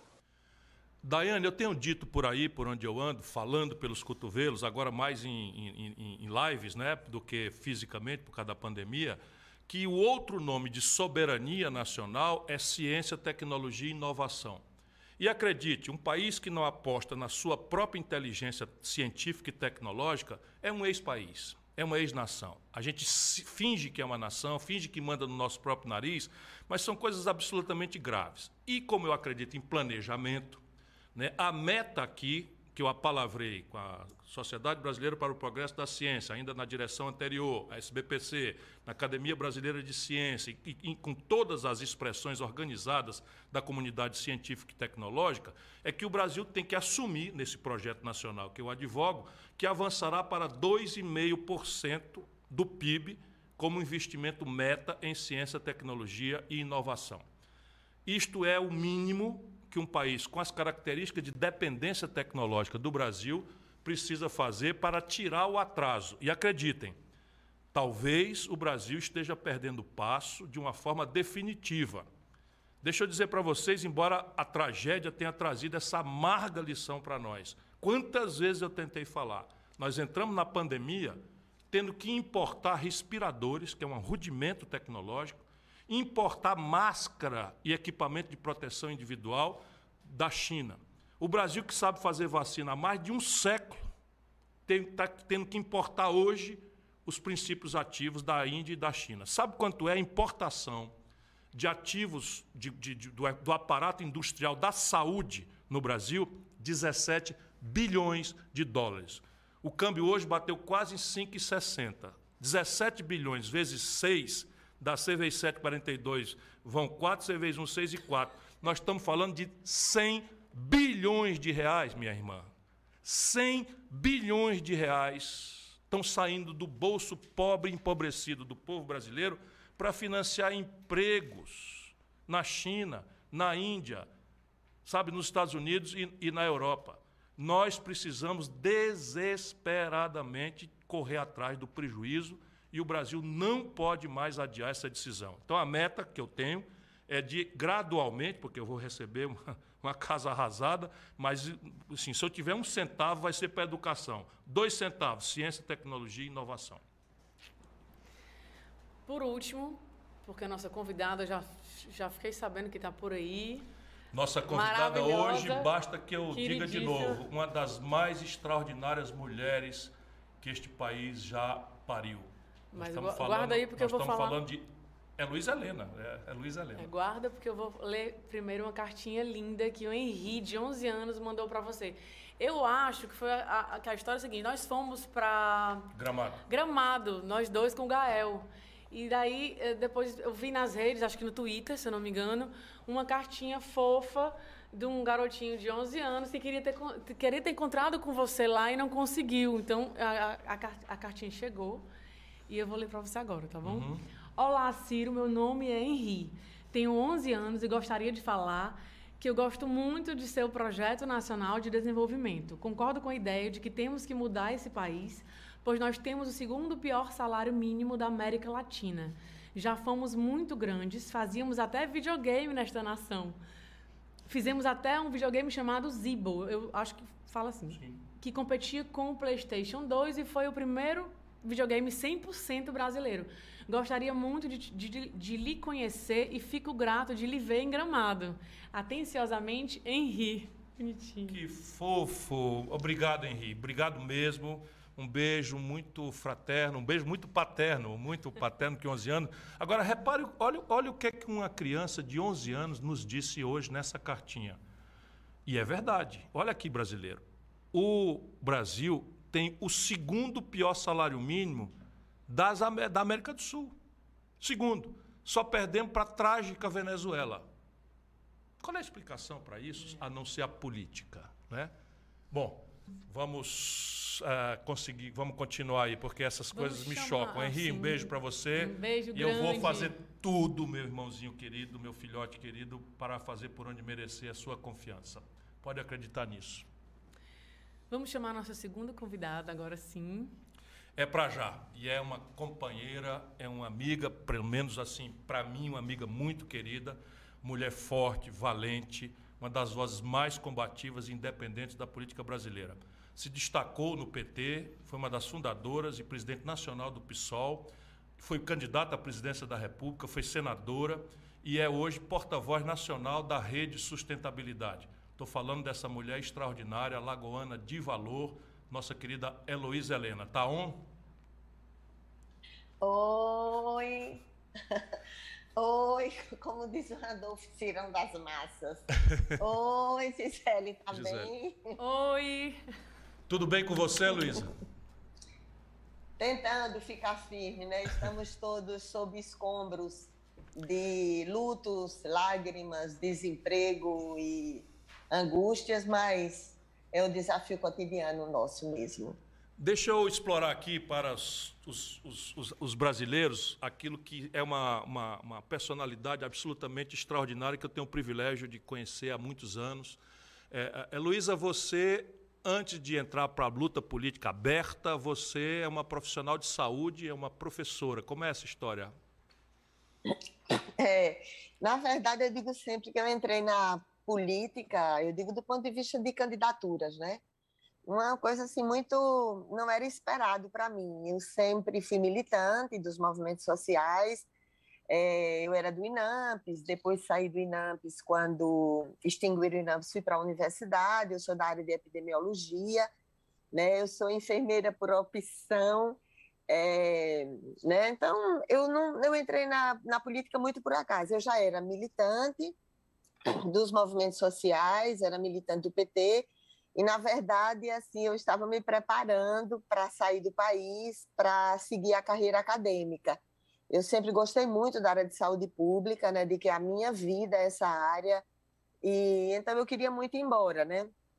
Teve um tempo, eu entrei na enfermagem, meu irmão é médico, eu achava que eu ia acabar servindo em alguma, em alguma revolução pelo Brasil, né? Mas aí depois vieram outras coisas da vida e virei mãe e enfermeira e entrei na política por acaso, né? Ah, na verdade, eu fui ser vice, candidata a vice-prefeita na chapa de Ronaldo, que é do PDT hoje, porque as pessoas que tinham mais chance de ganhar a eleição, elas iam ser candidatas a vereadoras e eu fui ser vice-prefeita porque a gente achava que era mais para disputar no imaginário popular alternativas aquele momento político e não tínhamos chance de ganhar. Então, eu ajudava o partido, ajudava a fazer a disputa política, mas, na verdade, não, não era o que eu queria. Mas, então, foi uma. Acabou que a gente ganhou a eleição, né? entramos junto em toda aquela conjuntura nacional do impeachment do Colo, ganhamos a eleição. Eu aprendi muito naquela experiência, porque eu aprendi muito mais sobre finanças públicas, sobre a questão de transporte público, educação. Eu sempre fui da área da saúde, de planejamento de serviços públicos, então foi uma experiência muito interessante para mim como vice-prefeita. Depois fui deputada estadual e depois virei senadora, né, numa conjuntura política também nacional muito diversa. Acho que você acompanhou a situação de Alagoas, aquele debate sobre as letras financeiras do Tesouro, é, uma vivência muito dura em Alagoas, né? É, servidores públicos que se mataram, né, se jogaram de edifícios, policiais que, no auge da sua angústia, suicidaram, mataram filhos. Então, foi um momento muito difícil, dificílimo da vida nacional. E, em função dessa circunstância em Alagoas, eu acabei virando senadora. Né? E aí é a vida. Ainda eu digo sempre que Oi, desculpe. Não, eu, eu ia dizer, ainda bem que você não foi embora. ainda, bem que você não, ainda bem que você ficou. Nessa dupla condição de uma liderança política uh, experimentada, traquejada na luta, cheia de cicatrizes, mas com uma biografia que é exemplar para qualquer pessoa que tem espírito público nesse país, concorde ou não concorde com as suas ideias, e como política, mas também como profissional de saúde, você está botando fé nessa CPI da Covid? Olha, eu digo sempre assim, eu acho que foi uma, é uma experiência absolutamente dramática e ela é mais, Ciro, porque veja, eu digo sempre, né, e muitos dos meus alunos, né, que muitas alunas e alunos, né, que estão no Brasil ou fora do Brasil, a gente se comunicou muito logo no início da pandemia, né? E eles sempre lembravam que eu dizia que ao longo da história da humanidade, todas as epidemias, estando ou não em contexto de pandemia, elas põem um gigantesco foco de luz na vida como ela é. Então, ela mostra como a riqueza de um país é construída, seja em função da relação predatória e infame de destruição da natureza, não para a partilha de riqueza, mas para a acumulação de riqueza para alguns poucos, e mostra também como a riqueza de um país foi sendo compartilhada. Até porque a profunda desigualdade social, a gigantesca vulnerabilidade econômica, social, ambiental, ela já vinha existindo no Brasil. Né? Não é à toa que você, as frias estatísticas oficiais que mostram histórias de vidas destruídas, elas mostram um serviço de saúde. A gente tem a legislação mais avançada do mundo e já existia um abismo entre a legislação mais avançada do mundo e a realidade de acesso, eficácia e resolutividade da grande maioria da população. Então, esse esgotamento dos trabalhadores da saúde, esgotamento do acesso à saúde, é por isso que a gente ficava. Para mim, foi algo terrível como epidemiologista, porque eu ficava o tempo todo: olha, já existe carência do serviço, então não podemos adoecer todo ao mesmo tempo, né? E o que é mais dramático para mim, assim, além de tudo isso, né, porque mostra a vida como ela é, como a riqueza foi compartilhada, né? um horror na vida cotidiana das pessoas, as pessoas que não podiam, moram em cubículos e que não poderiam fazer isolamento, que já não podiam antes, né? Em outras epidemias que o Brasil vive, além da epidemia da violência, as epidemias de é, dengue, zika, chikungunya, as doenças negligenciadas, né? Um país que tem uma terminologia, doenças negligenciadas, leishmaniose, malária, um horror, um horror.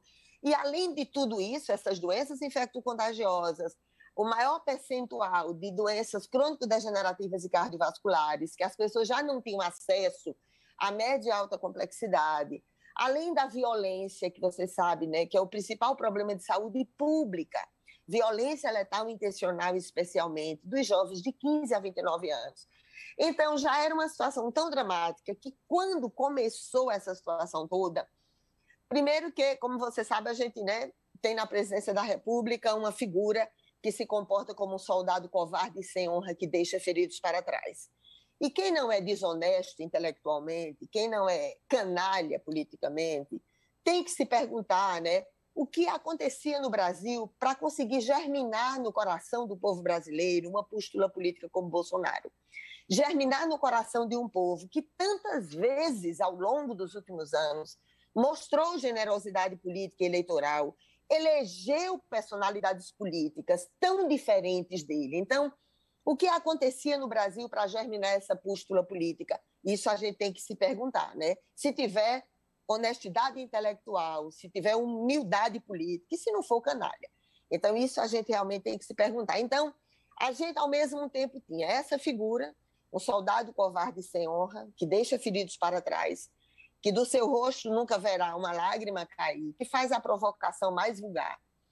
E a profunda né, vergonha do que é chamada logística militar, né? Porque a gente não tem essa tradição, mas a gente estuda sobre isso, né?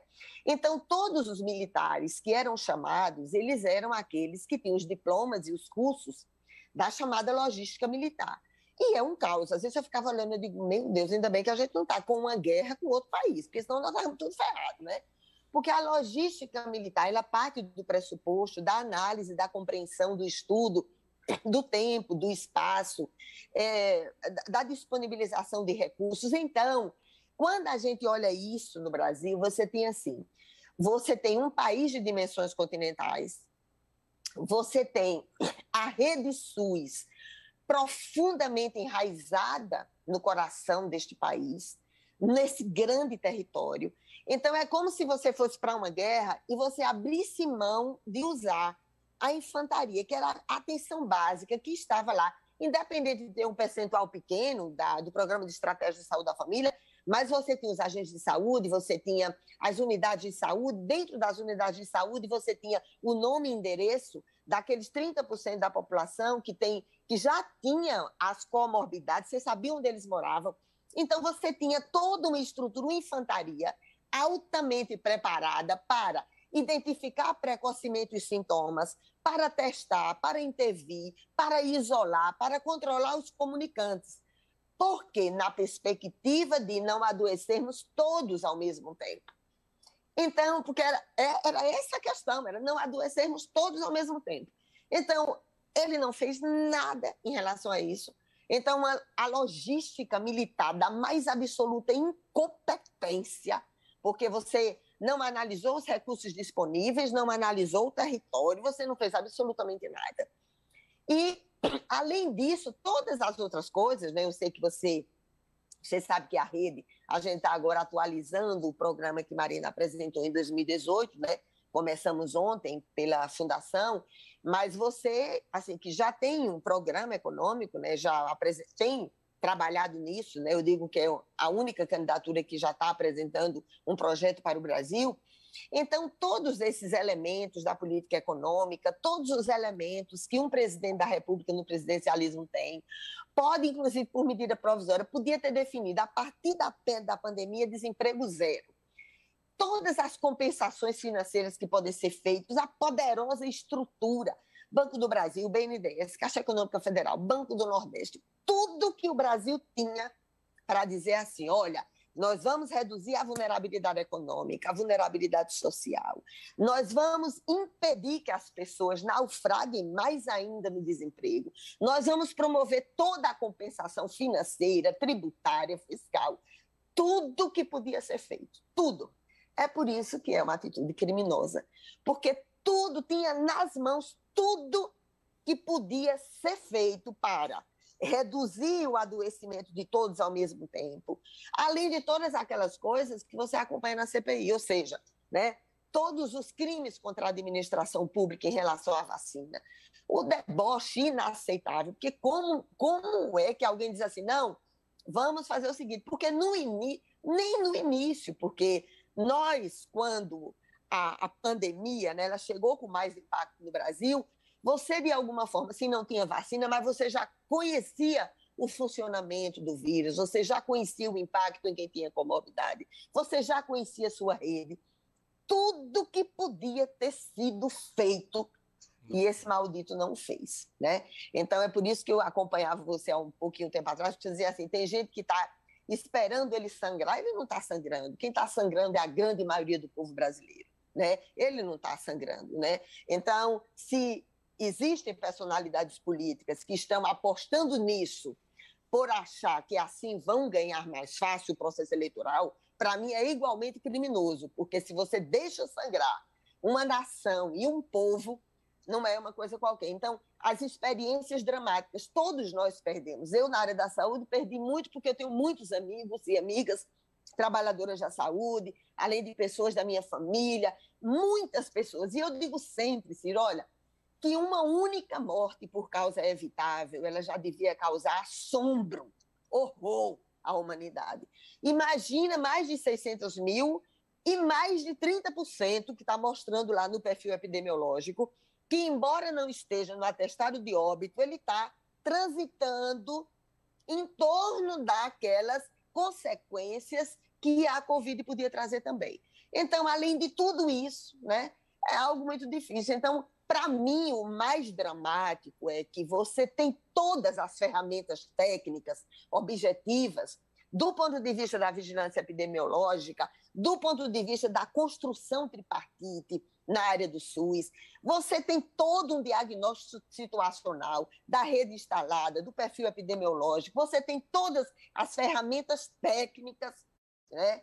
E o maldito não fez absolutamente nada. Então, isso para mim é terrível e eu né, espero que a CPI, você sabe como é, Comissão Parlamentar de Inquérito, e as consequências posteriores, tanto no campo né, do judiciário, como no campo da vida cotidiana. Mas, assim, eu acho que todos os procedimentos investigatórios, né, eu acompanhei mais de perto nosso querido Randolph, que nem precisava da minha companhia, porque tem coragem e é disciplinado, estudioso, mas eu acompanhei algumas né, eu fico acompanhando, monitorando todos os dias para ajudar de alguma forma, mas assim, esse procedimento investigatório, além dos mecanismos objetivos, né, tanto do ponto de vista da estruturação, é, do arcabouço jurídico, como do monitoramento, mas sempre aquilo, né, a gente não esquecer para não permitir que volte a acontecer. Então, eu espero realmente e confio que isso que, que terá um impacto, né? Não sei se necessariamente poderá significar a abertura do processo de crime de responsabilidade e o início né, de todo o processo de defesa, de afastamento, o que quer que seja, mas eu acho que a existência da comissão parlamentar de inquérito ela é de fundamental importância, porque, como você sabe, é o único procedimento investigatório que traz para si prerrogativas de autoridades judiciais e pode fazer essas coisas, quebra de sigilo fiscal, telefone, senão não tinha como averiguar. Não é qualquer um outro procedimento investigatório que tem essa possibilidade de fazê-lo. Então, eu espero que realmente isso possa significar e que isso, na verdade, independente de qualquer manipulação política que se faça, mas é um tributo, né, às pessoas, né, que vivem hoje sob escombros de lutos, lágrimas, desemprego e sofrimento, e é também um mecanismo objetivo de aperfeiçoamento da legislação em vigor, mecanismos de monitoramento, fiscalização e controle, para que realmente não volte a acontecer. Agora, para mim, o mais dramático, como militante da área de saúde, como enfermeira sanitarista, como professora de epidemiologia, é eu ter convicção que nós tínhamos todo o instrumental técnico, todas as ferramentas técnicas, e que elas não foram viabilizadas por uma decisão política irresponsável de não fazê-lo. Eu vi Aí, muito... desculpa, falei tanto, não, né? Não, não, mas falou comovidamente, falou, falou o que tinha que ser falado. Eu vi você falando muitas vezes, por isso que eu lhe fiz essa pergunta, que as pessoas não sabem que você tem essa profundidade na questão da saúde, de epidemiologia, porque você é profissional de saúde e professora. E eu vi muitas vezes você falando isso lá atrás, a partir de março do ano passado.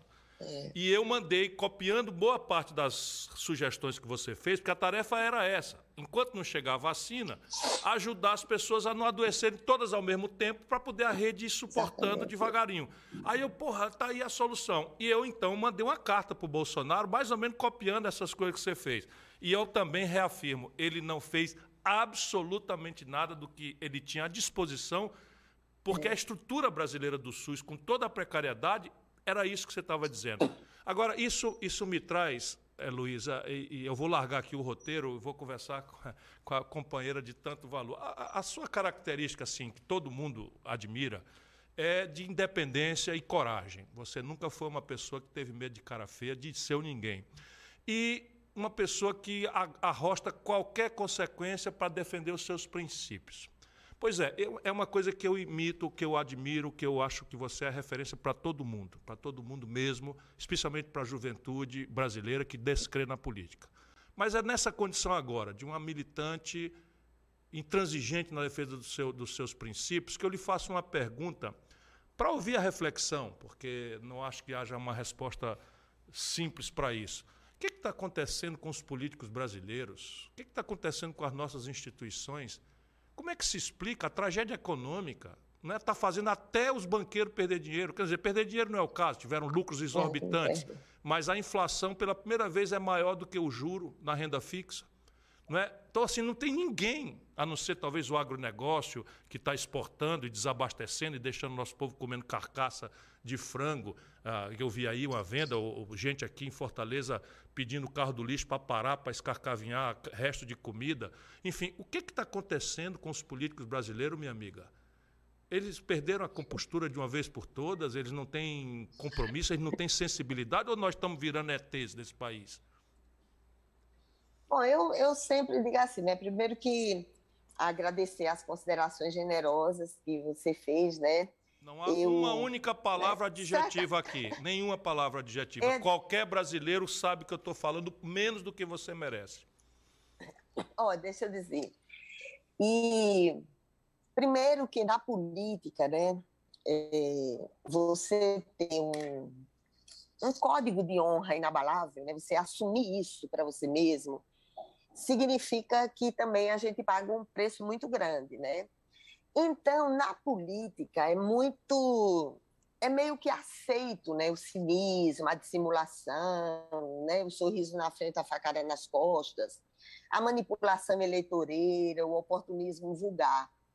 Então, talvez, né, a grande maioria que permite que essas coisas continuem a acontecer talvez elas o façam por confiança de quando chega no jogo eleitoral, no sórdido jogo eleitoral, onde muitas vezes as virtudes são consideradas defeitos, né? porque às vezes falar o que você pensa é considerado defeito, né? As pessoas não gostam. Não estou nem falando da gente nordestino, né? Porque a gente nordestino não gosta mesmo, é tudo, não gosta dessa conversinha fiada. Às vezes a gente, é, não estou dizendo que eu não tenho defeitos, tenho muitos defeitos, mas o que mais me deixa triste é ser odiada pelo que eu considero minhas virtudes.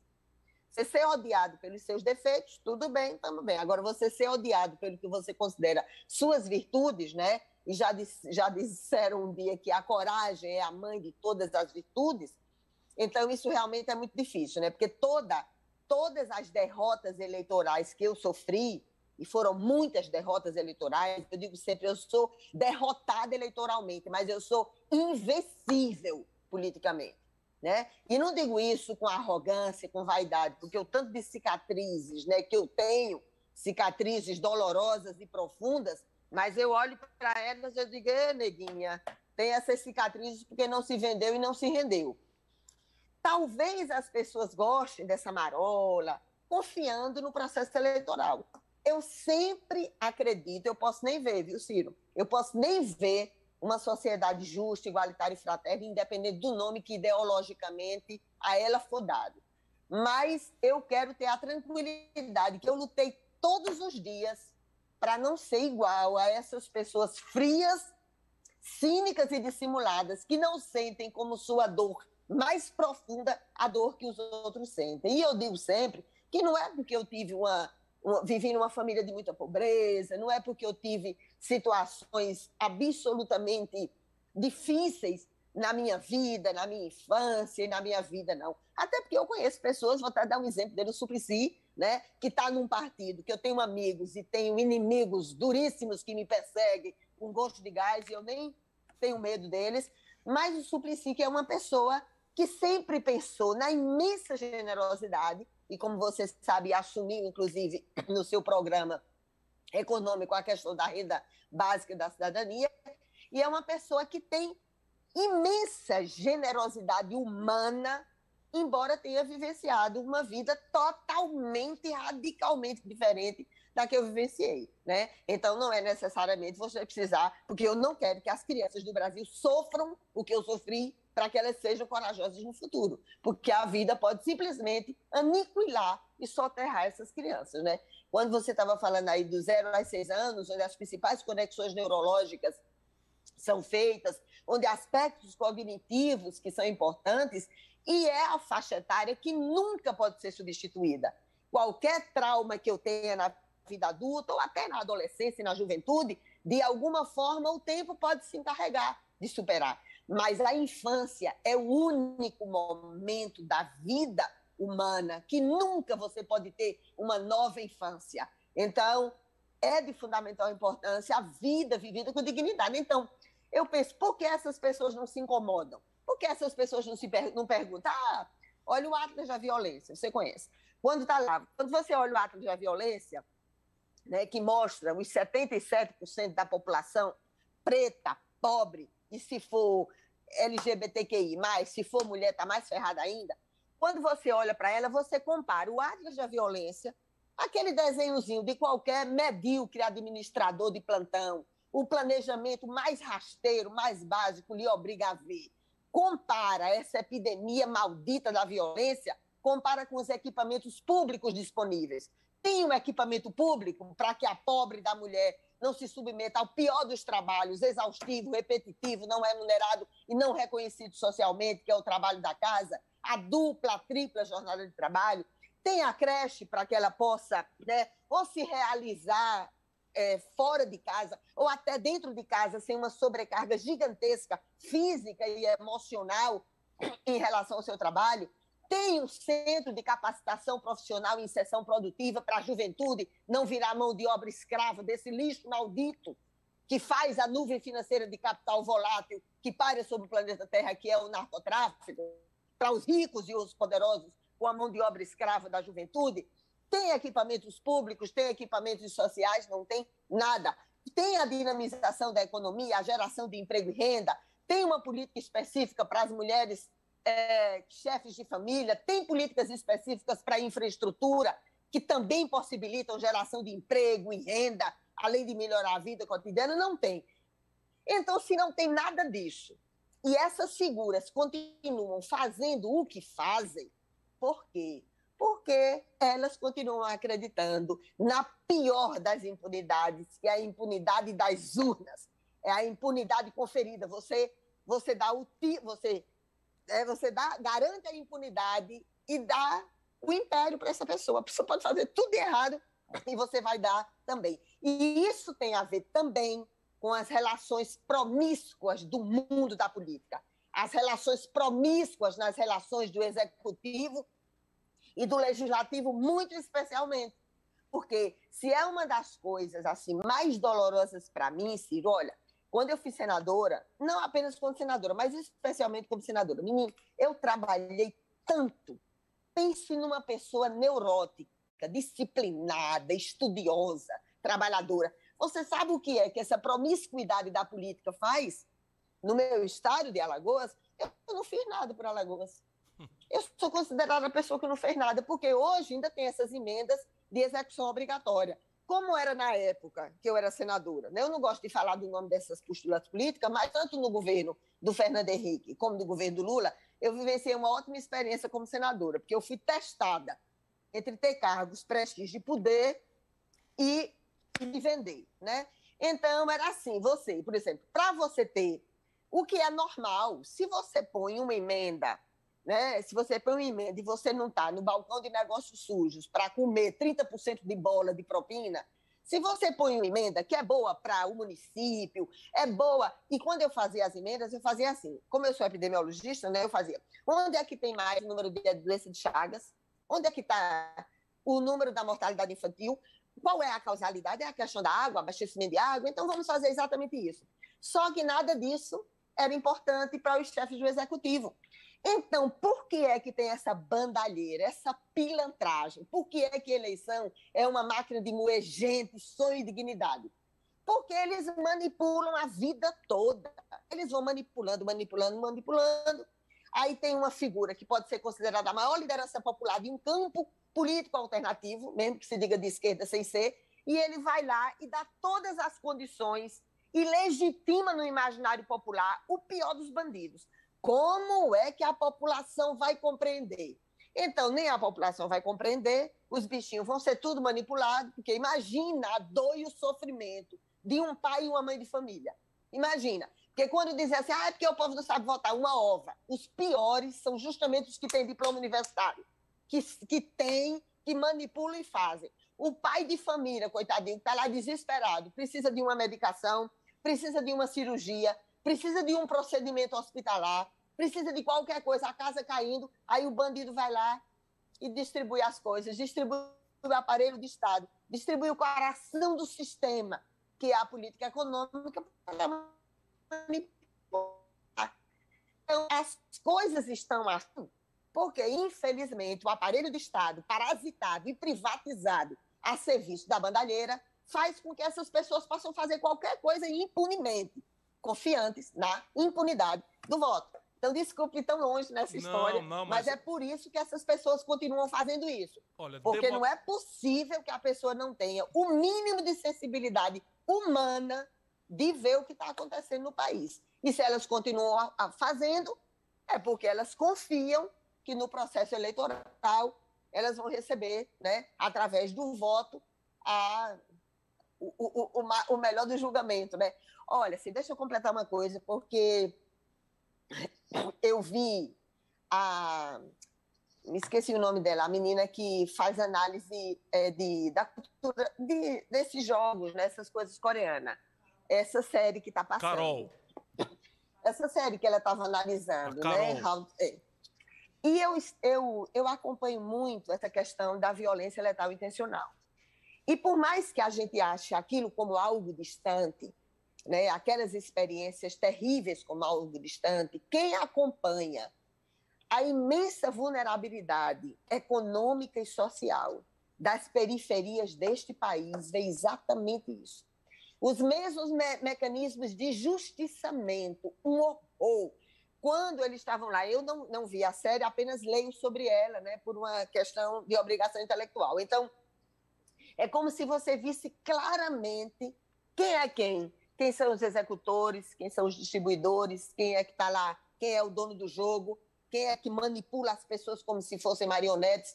O que acontece de vulnerabilidade econômica e social nesse país, os justiçamentos, os tribunais de crime que acontecem, e que eles fazem as coisas mais repugnantes, a demonstração maior da barbárie, e põe tudo lá na, tá na internet.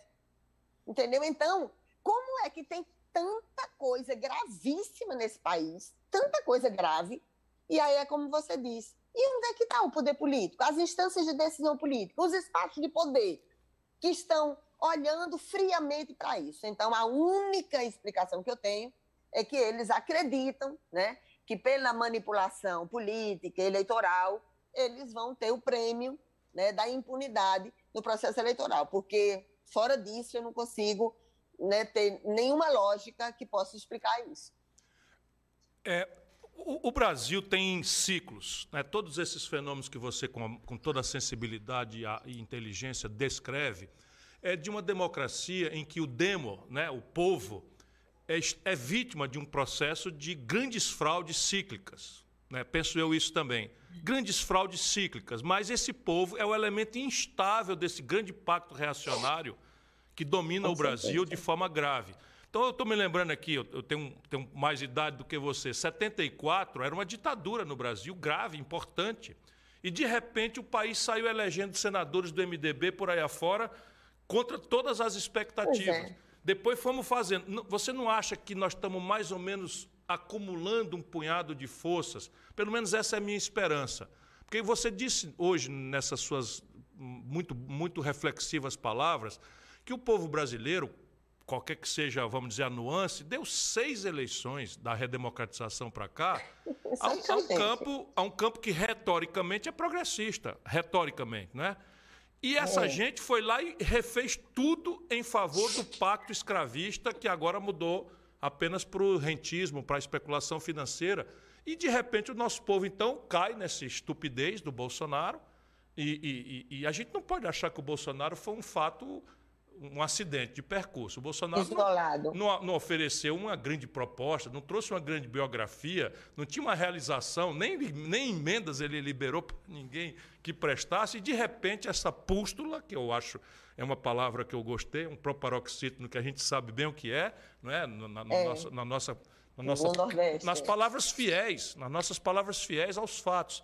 E de repente no Brasil agora, ser sincero, virou destempero. Não é? Mas assim, você acha que o Brasil é, corre. Destempero para os homens e rancor para as mulheres. Para as mulheres. Né? Isso, é com as mulheres ainda é mais isso, ainda tem mais essa coisa. É, é. Nós estávamos juntos, nós dois, recentemente, num palanque, pedindo o impeachment do Bolsonaro na Avenida Paulista. Você acha, por favor, elabore, eu, eu sei bem sua opinião, mas eu quero que as pessoas ouçam a sua lucidez, que o Brasil, a democracia brasileira corre riscos com o Bolsonaro, que a gente pode se dar o luxo de deixar o Bolsonaro eh, esperar aí até o, o tempo da eleição para a gente botar ele fora? É, porque eu acho que a gente tem que fazer todo o esforço para tirar agora, né? Por aquilo que eu disse, que eu vi que você falou também. Quem é que está sangrando, né? É a grande maioria do povo brasileiro. Eu sempre digo assim, que eu não, não acredito nessas coisas de que vai ter golpe e tal, né? Além do golpe cotidiano, né? Não acredito só que vai ter golpe, fechar isso, fechar aquilo outro, não acredito. E eu digo sempre que se tiver, eu vou compreender quem vai para o exílio, eu vou ficar aqui lutando com todas as armas, com todas mesmo disponíveis para impedir qualquer golpe. Não acredito nisso. Mas eu, eu, eu estou entre aquelas, né, aqueles que estão lutando com todas as forças para viabilizar o impeachment do Bolsonaro. Eu sei que é difícil, né? Nós estávamos juntos naquela manifestação né, de latas e, e outras coisas mais que estavam sendo jogadas, né? Eu estava até dizendo, o Suplicy, né, ficou até do meu lado, né, solidariamente. E, e você do meu lado. Bateu... E você do meu lado. Deus, tava... É, aí eu disse assim, eu digo assim, porque se bater uma lata em mim, aí vocês vão ver o que é que eu vou falar. Porque a gente, ninguém falou mal de ninguém, porque tinha um pacto, né? Agora, Isso. se bater uma lata em mim, aí vocês vão ver o que é que vai acontecer. Então, é, porque infelizmente tem isso, né? Além dessas coisas horrendas da política, tem os gabinetes dos ódios também, né? Que assim vai sendo fomentado. Cada vez que eu vejo alguém falando de fake news, né, eu digo, meu Deus do céu, sou, todo mundo sofreu fake news, né? Porque eu, antes mesmo, além das coisas que eu acompanhei de perto, que Marina vivenciou, antes mesmo eu tinha vivenciado também, né? No Congresso Nacional, no Senado, depois não tinha essa agitação, né, reluzente da internet, mas tinham coisas igualmente malditas, né? Ou se comprando se, é, ou se comprando matérias na imprensa para mentir de forma descarada, ou perseguindo de forma implacável. Essas coisas horrendas, a história das fake news sempre aconteceu aqui. Então, para mim, o risco da democracia é assim: democracia sem justiça social não é democracia. Democracia não se consolida apenas porque nós estamos aqui falando o que pensamos, né? Porque até porque nem nos grandes meios de comunicação nós vamos ter todo o espaço para falar o que pensamos. Então, democracia sem justiça social não é democracia. Portanto, já está, né, já, já hoje no Brasil, já há vários anos também, né, mas hoje muito especialmente, já tem uma afronta gigantesca à democracia, que é a vida cotidiana das pessoas, né? a representação da vida cotidiana das pessoas. O desemprego, isso que você falou, né? um país que produz, né? um país que exporta que é tonelada e tonelada de bicho morto. É um horror as coisas que acontecem no Brasil e as pessoas correndo atrás de pedaços de osso.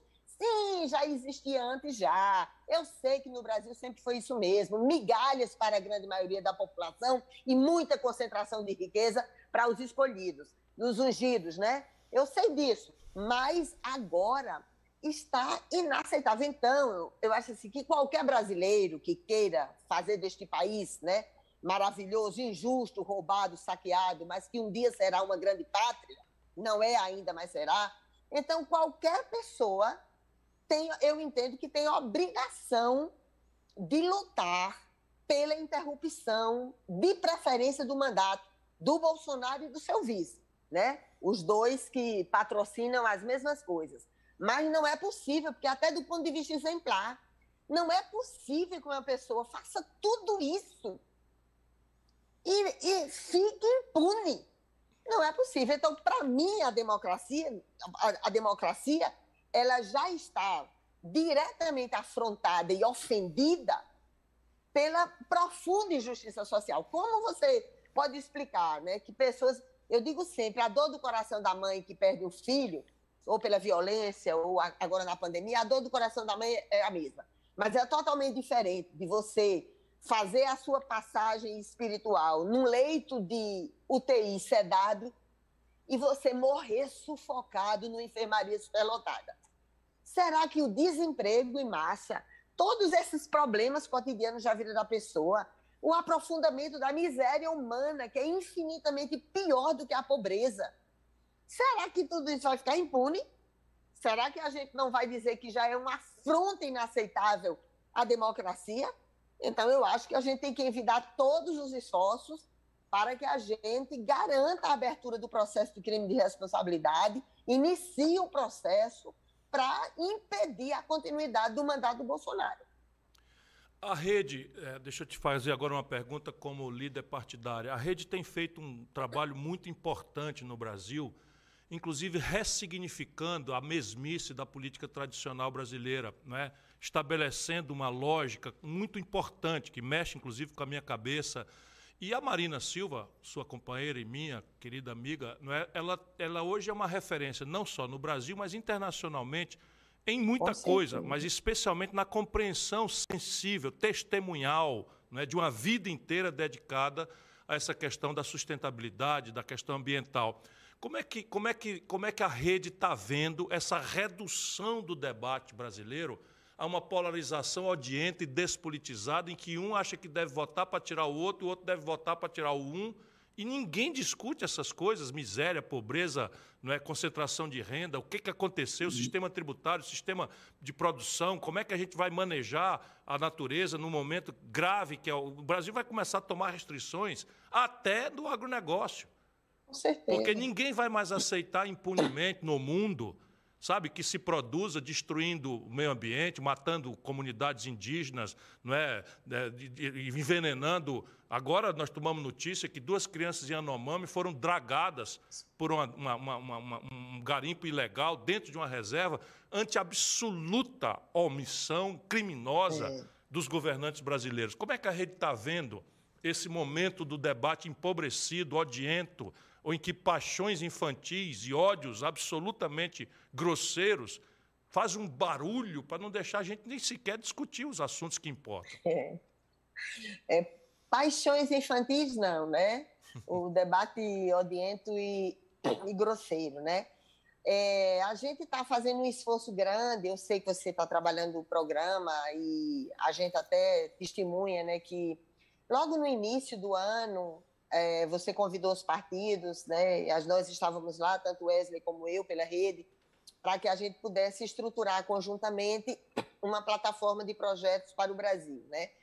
Claro que cada partido fez uma outra opção. Nós estamos agora trabalhando a atualização daquela plataforma 18 que Marina apresentou em 2018, que é a plataforma dos 18 eixos estratégicos para o Brasil sustentável. Até porque se é uma coisa assim que Marina, como você disse, é a principal liderança desse debate no Brasil, uma das maiores do mundo, né? Infelizmente, muitas vezes ridicularizada pelas suas maiores e mais belas virtudes. E então, nós estamos agora, vamos começar, queremos até dezembro, além, né, a gente como rede, a gente tem três grandes tarefas, né? Porque além de dos dois candidatos ao governo que nós temos, que é a candidatura do Randolph no Amapá, hoje é pré-candidatura, né? E a candidatura, a pré-candidatura do Aldissas no Espírito Santo, ultrapassar a cláusula de barreira, porque você sabe que a nossa situação é muito complexa. A gente vive na clandestinidade porque não tem acesso ao horário eleitoral. É muito complicado para a gente, não é nem o fundo partidário, mas a ausência de acesso ao horário eleitoral é muito complicado para a gente. Então, reeleger Joênia e eleger mais 10 deputados federais é algo muito importante, e a atualização do programa é de fundamental importância, porque a gente trabalha junto, né? A sustentabilidade ambiental, econômica e social. Então, Marina, junto com o Zé Gustavo pela Fundação, Wesley e eu, a gente está trabalhando muito nisso. Queremos viabilizar, assim, estamos fazendo todos os esforços para que a gente até dezembro já tenha uma proposta na mão, e aí nós vamos discutir se teremos candidatura própria, nacional, se vamos apoiar alguma das candidaturas postas, né? O que é que nós vamos fazer? Mas a atualização desse programa é de fundamental importância para a gente. Então, a plataforma 18, que são os 18 eixos estratégicos do Brasil Sustentável, é muito importante para a gente, né? Eu sei que você tem trabalhado muito nessas questões também, né? A, a Marcelinha até me deu seu livro, eu vi, tenho acompanhado muita coisa, tenho muita identidade com essas propostas que você trata, né? Porque é sempre muito importante viabilizar o, de onde virá o aumento da arrecadação, né? Porque algumas pessoas até para fazer a provocação vulgar, todas as vezes que você fala de uma política pública nesse país riquíssimo, né? E toda vez que você fala de uma política pública, alguém sempre vem ou por inocência ou por malevolência, vem dizer de onde vem o dinheiro. Né? Então, eu acho ótimo, porque todas as vezes que você fala de política econômica, você está dizendo, olha, virar daqui, a meta é essa, é muito difícil fazer campanha no Brasil sem ser mercador de ilusão, sem ser manipulador. É muito difícil. Você diz, olha, eu, eu gosto muito dessa coisa. Você diz assim, olha, no primeiro ano eu vou fazer isso, a minha meta para a educação é essa, para a saúde, para a infraestrutura, para a geração de emprego. Isso é de fundamental importância. Então, candidaturas assim eu entendo que são de fundamental importância. E eu espero né, que a gente conclua isso até dezembro e a gente possa estar né, conversando nesse campo para tomar as melhores decisões em relação ao Brasil. E essa política, né, a farsa da polarização, eu sei que individualmente é, é meio incomparável, né? não dá para você dizer assim exatamente isso, mas a gente sabe o que é que está dos dois lados, né? a gente sabe exatamente isso. Então, eu espero que eu espero assim, todas as vezes, quando a gente chega aqui, na, até quando eu disse que vinha participar, e você já começa com aquele monte de mensagem, né? Tem uns que fazem a maior torcida, porque diz assim que, eita, vai ter um furacão hoje, né? Porque eu ia participar da, da live. E também já tem uns que começam, né? a política do ódio, né? Que é um gabinete do ódio falando do outro gabinete do ódio. Mas como eu toda vez olho para as minhas cicatrizes, né? E digo, pode vir quente que eu estou fervendo. A gente diz isso contra é, o Bolsonaro e contra qualquer um outro, né? Que ouse pensar que será capaz de impedir até que a gente defenda o que acredita, né? Então, nós estamos trabalhando muito na rede, tem sido muito difícil para a gente.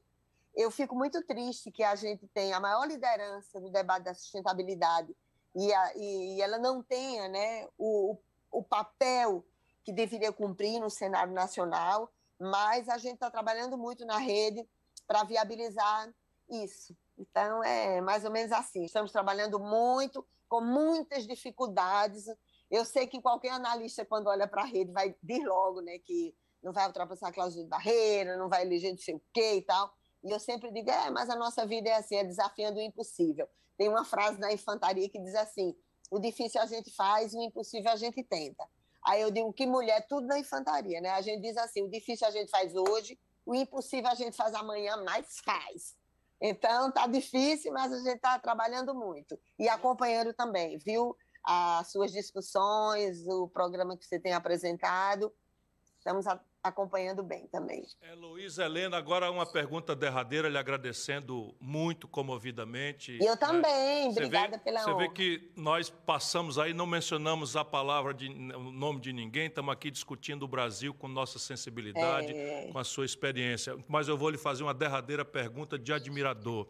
A democracia brasileira empobreceu com a sua ausência com mandato. Nunca deixou de lutar, eu estou acompanhando isso, mas eu quero saber: você vem em 2022 candidata? O Brasil pede que todos nós. é a pergunta é, de admirador. A gente está dizendo assim, né, que todo.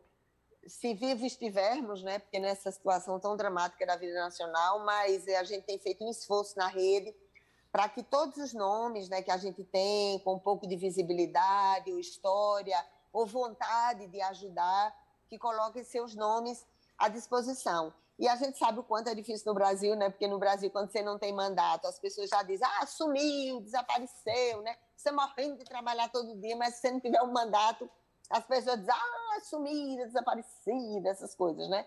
E então a gente sente na obrigação, é, entendemos que é de fundamental importância, não decidimos ao certo, porque se tivéssemos decidido, eu dizia logo, detesto claro. esses falsos uhum. mistérios da política. É, a gente dizia logo, mas nós estamos fazendo um esforço internamente para que todos os nomes da rede, todas as pessoas que possam apresentar os seus nomes, né, que suportem esses fardos, né, porque a política é muito boa para bandido, mas para quem não é, nadar contra a correnteza todos os dias, e é isso que a gente faz mas a gente está dizendo assim, fazendo um esforço para que todos possam é, se apresentar como candidatos. Estamos alô, tentando. alô, alô, povo querido das Alagoas. Um tesouro desse precisa voltar. Tome, tome essa candidatura nas mãos aí. Ela está dizendo, e eu vou interpretar com clareza, que ela vai cumprir a tarefa. Povo de Alagoas, o Brasil precisa dessa mulher, da coragem, dos princípios, do valor extraordinário. Muito obrigado, minha irmã. Muito obrigado de coração Obrigada, pelo privilégio. Obrigada, querido. Olha, e dá um beijo, né? Eu sei que você tem um nenenzinho, mas para os seus três filhos da minha comadre Patrícia. Todos lhe amo. adoram, todos lhe adoram. Patrícia Saboia é uma pessoa que lhe tem um carinho, um bem-querer extraordinário. É minha comadre amada. Isso, eu, eu sei disso. qualquer reunião eu só fico lá para. E os meus três eternos meninos também sabem do carinho, da admiração e do respeito é. que nós lhe temos. Minha irmã, um beijo grande. Eu digo, os, os quatro menininhos da comadre Patrícia são do meu coração também. Um Isso. beijão para você um beijo grande, Luísa. Muito obrigado pelo privilégio, uma honra grande. Abraçar a todas e todos que nos acompanharam. Beijão. Beijão. Maravilha, hein? A live 100% feminina hoje, você reparou? Pois é. Tabata, Ganga, a Carol, a Carol é Luísa Helena. É Luísa Helena. Maravilha. Uhum. Foi muito bom. Essa mulher tem um valor. É Os jovens precisam saber disso. A política sujou muito. Tem muita imundície, mas tem muito tesouro precioso que dá testemunho. E esse é o, o espírito da nossa live, né? Abrir presença para todos, crianças, como na semana passada, homens e mulheres que possam trazer alegria informação e luz. Luz nesse momento tão difícil para todos nós, nesse momento duro que o povo brasileiro está passando. Nós estamos precisando muito disso, de luz. Maravilha. Queria agradecer a Marcela, que foi a, a pessoa que entregou o seu livro, que deu o seu livro para a Heloísa uhum. e ajudou bastante aqui hoje na live. Participação da Heloísa. Gente, é o seguinte, novidade, o pessoal fez memes, algumas montagens ficaram super divertidas com o tema do dia. No tema do dia, K-pop, né? Uhum. Já tá no ponto aí, diretor? Olha isso. Com BTS. Muito bom. Olha lá. Olha. Era mais fácil Olha, a direção de atores dessa, dessa, dessa série Olha é um aí, negócio extraordinário. Você tá vendo? Era mais fácil ter votado no Ciro e ter tirado meu nome do SPC. Chega já já o dia, não se preocupe. Tira aí da frente, tira aí da frente. Esse aí é o ator principal é. do, do, do, Round 6. Olha lá as meninas. Olha aí as meninas do K-pop. É Twice, vocês dizem. Twice. Olha lá, 12 o número dele. Muito bom. Essa minha turma boa não tem igual. É o Cirão Carioca. Olha lá, olha lá quem é a boneca, tá vendo? Da batatinha frita 1, 2, 3. Quem é? É o, é o Guedes. Ah, o Paulo Guedes. E olha lá, o Petrobras. Gente, eu não consigo enxergar, não, gente. Não, mas é não tem condição nem lá. Não dá mesmo.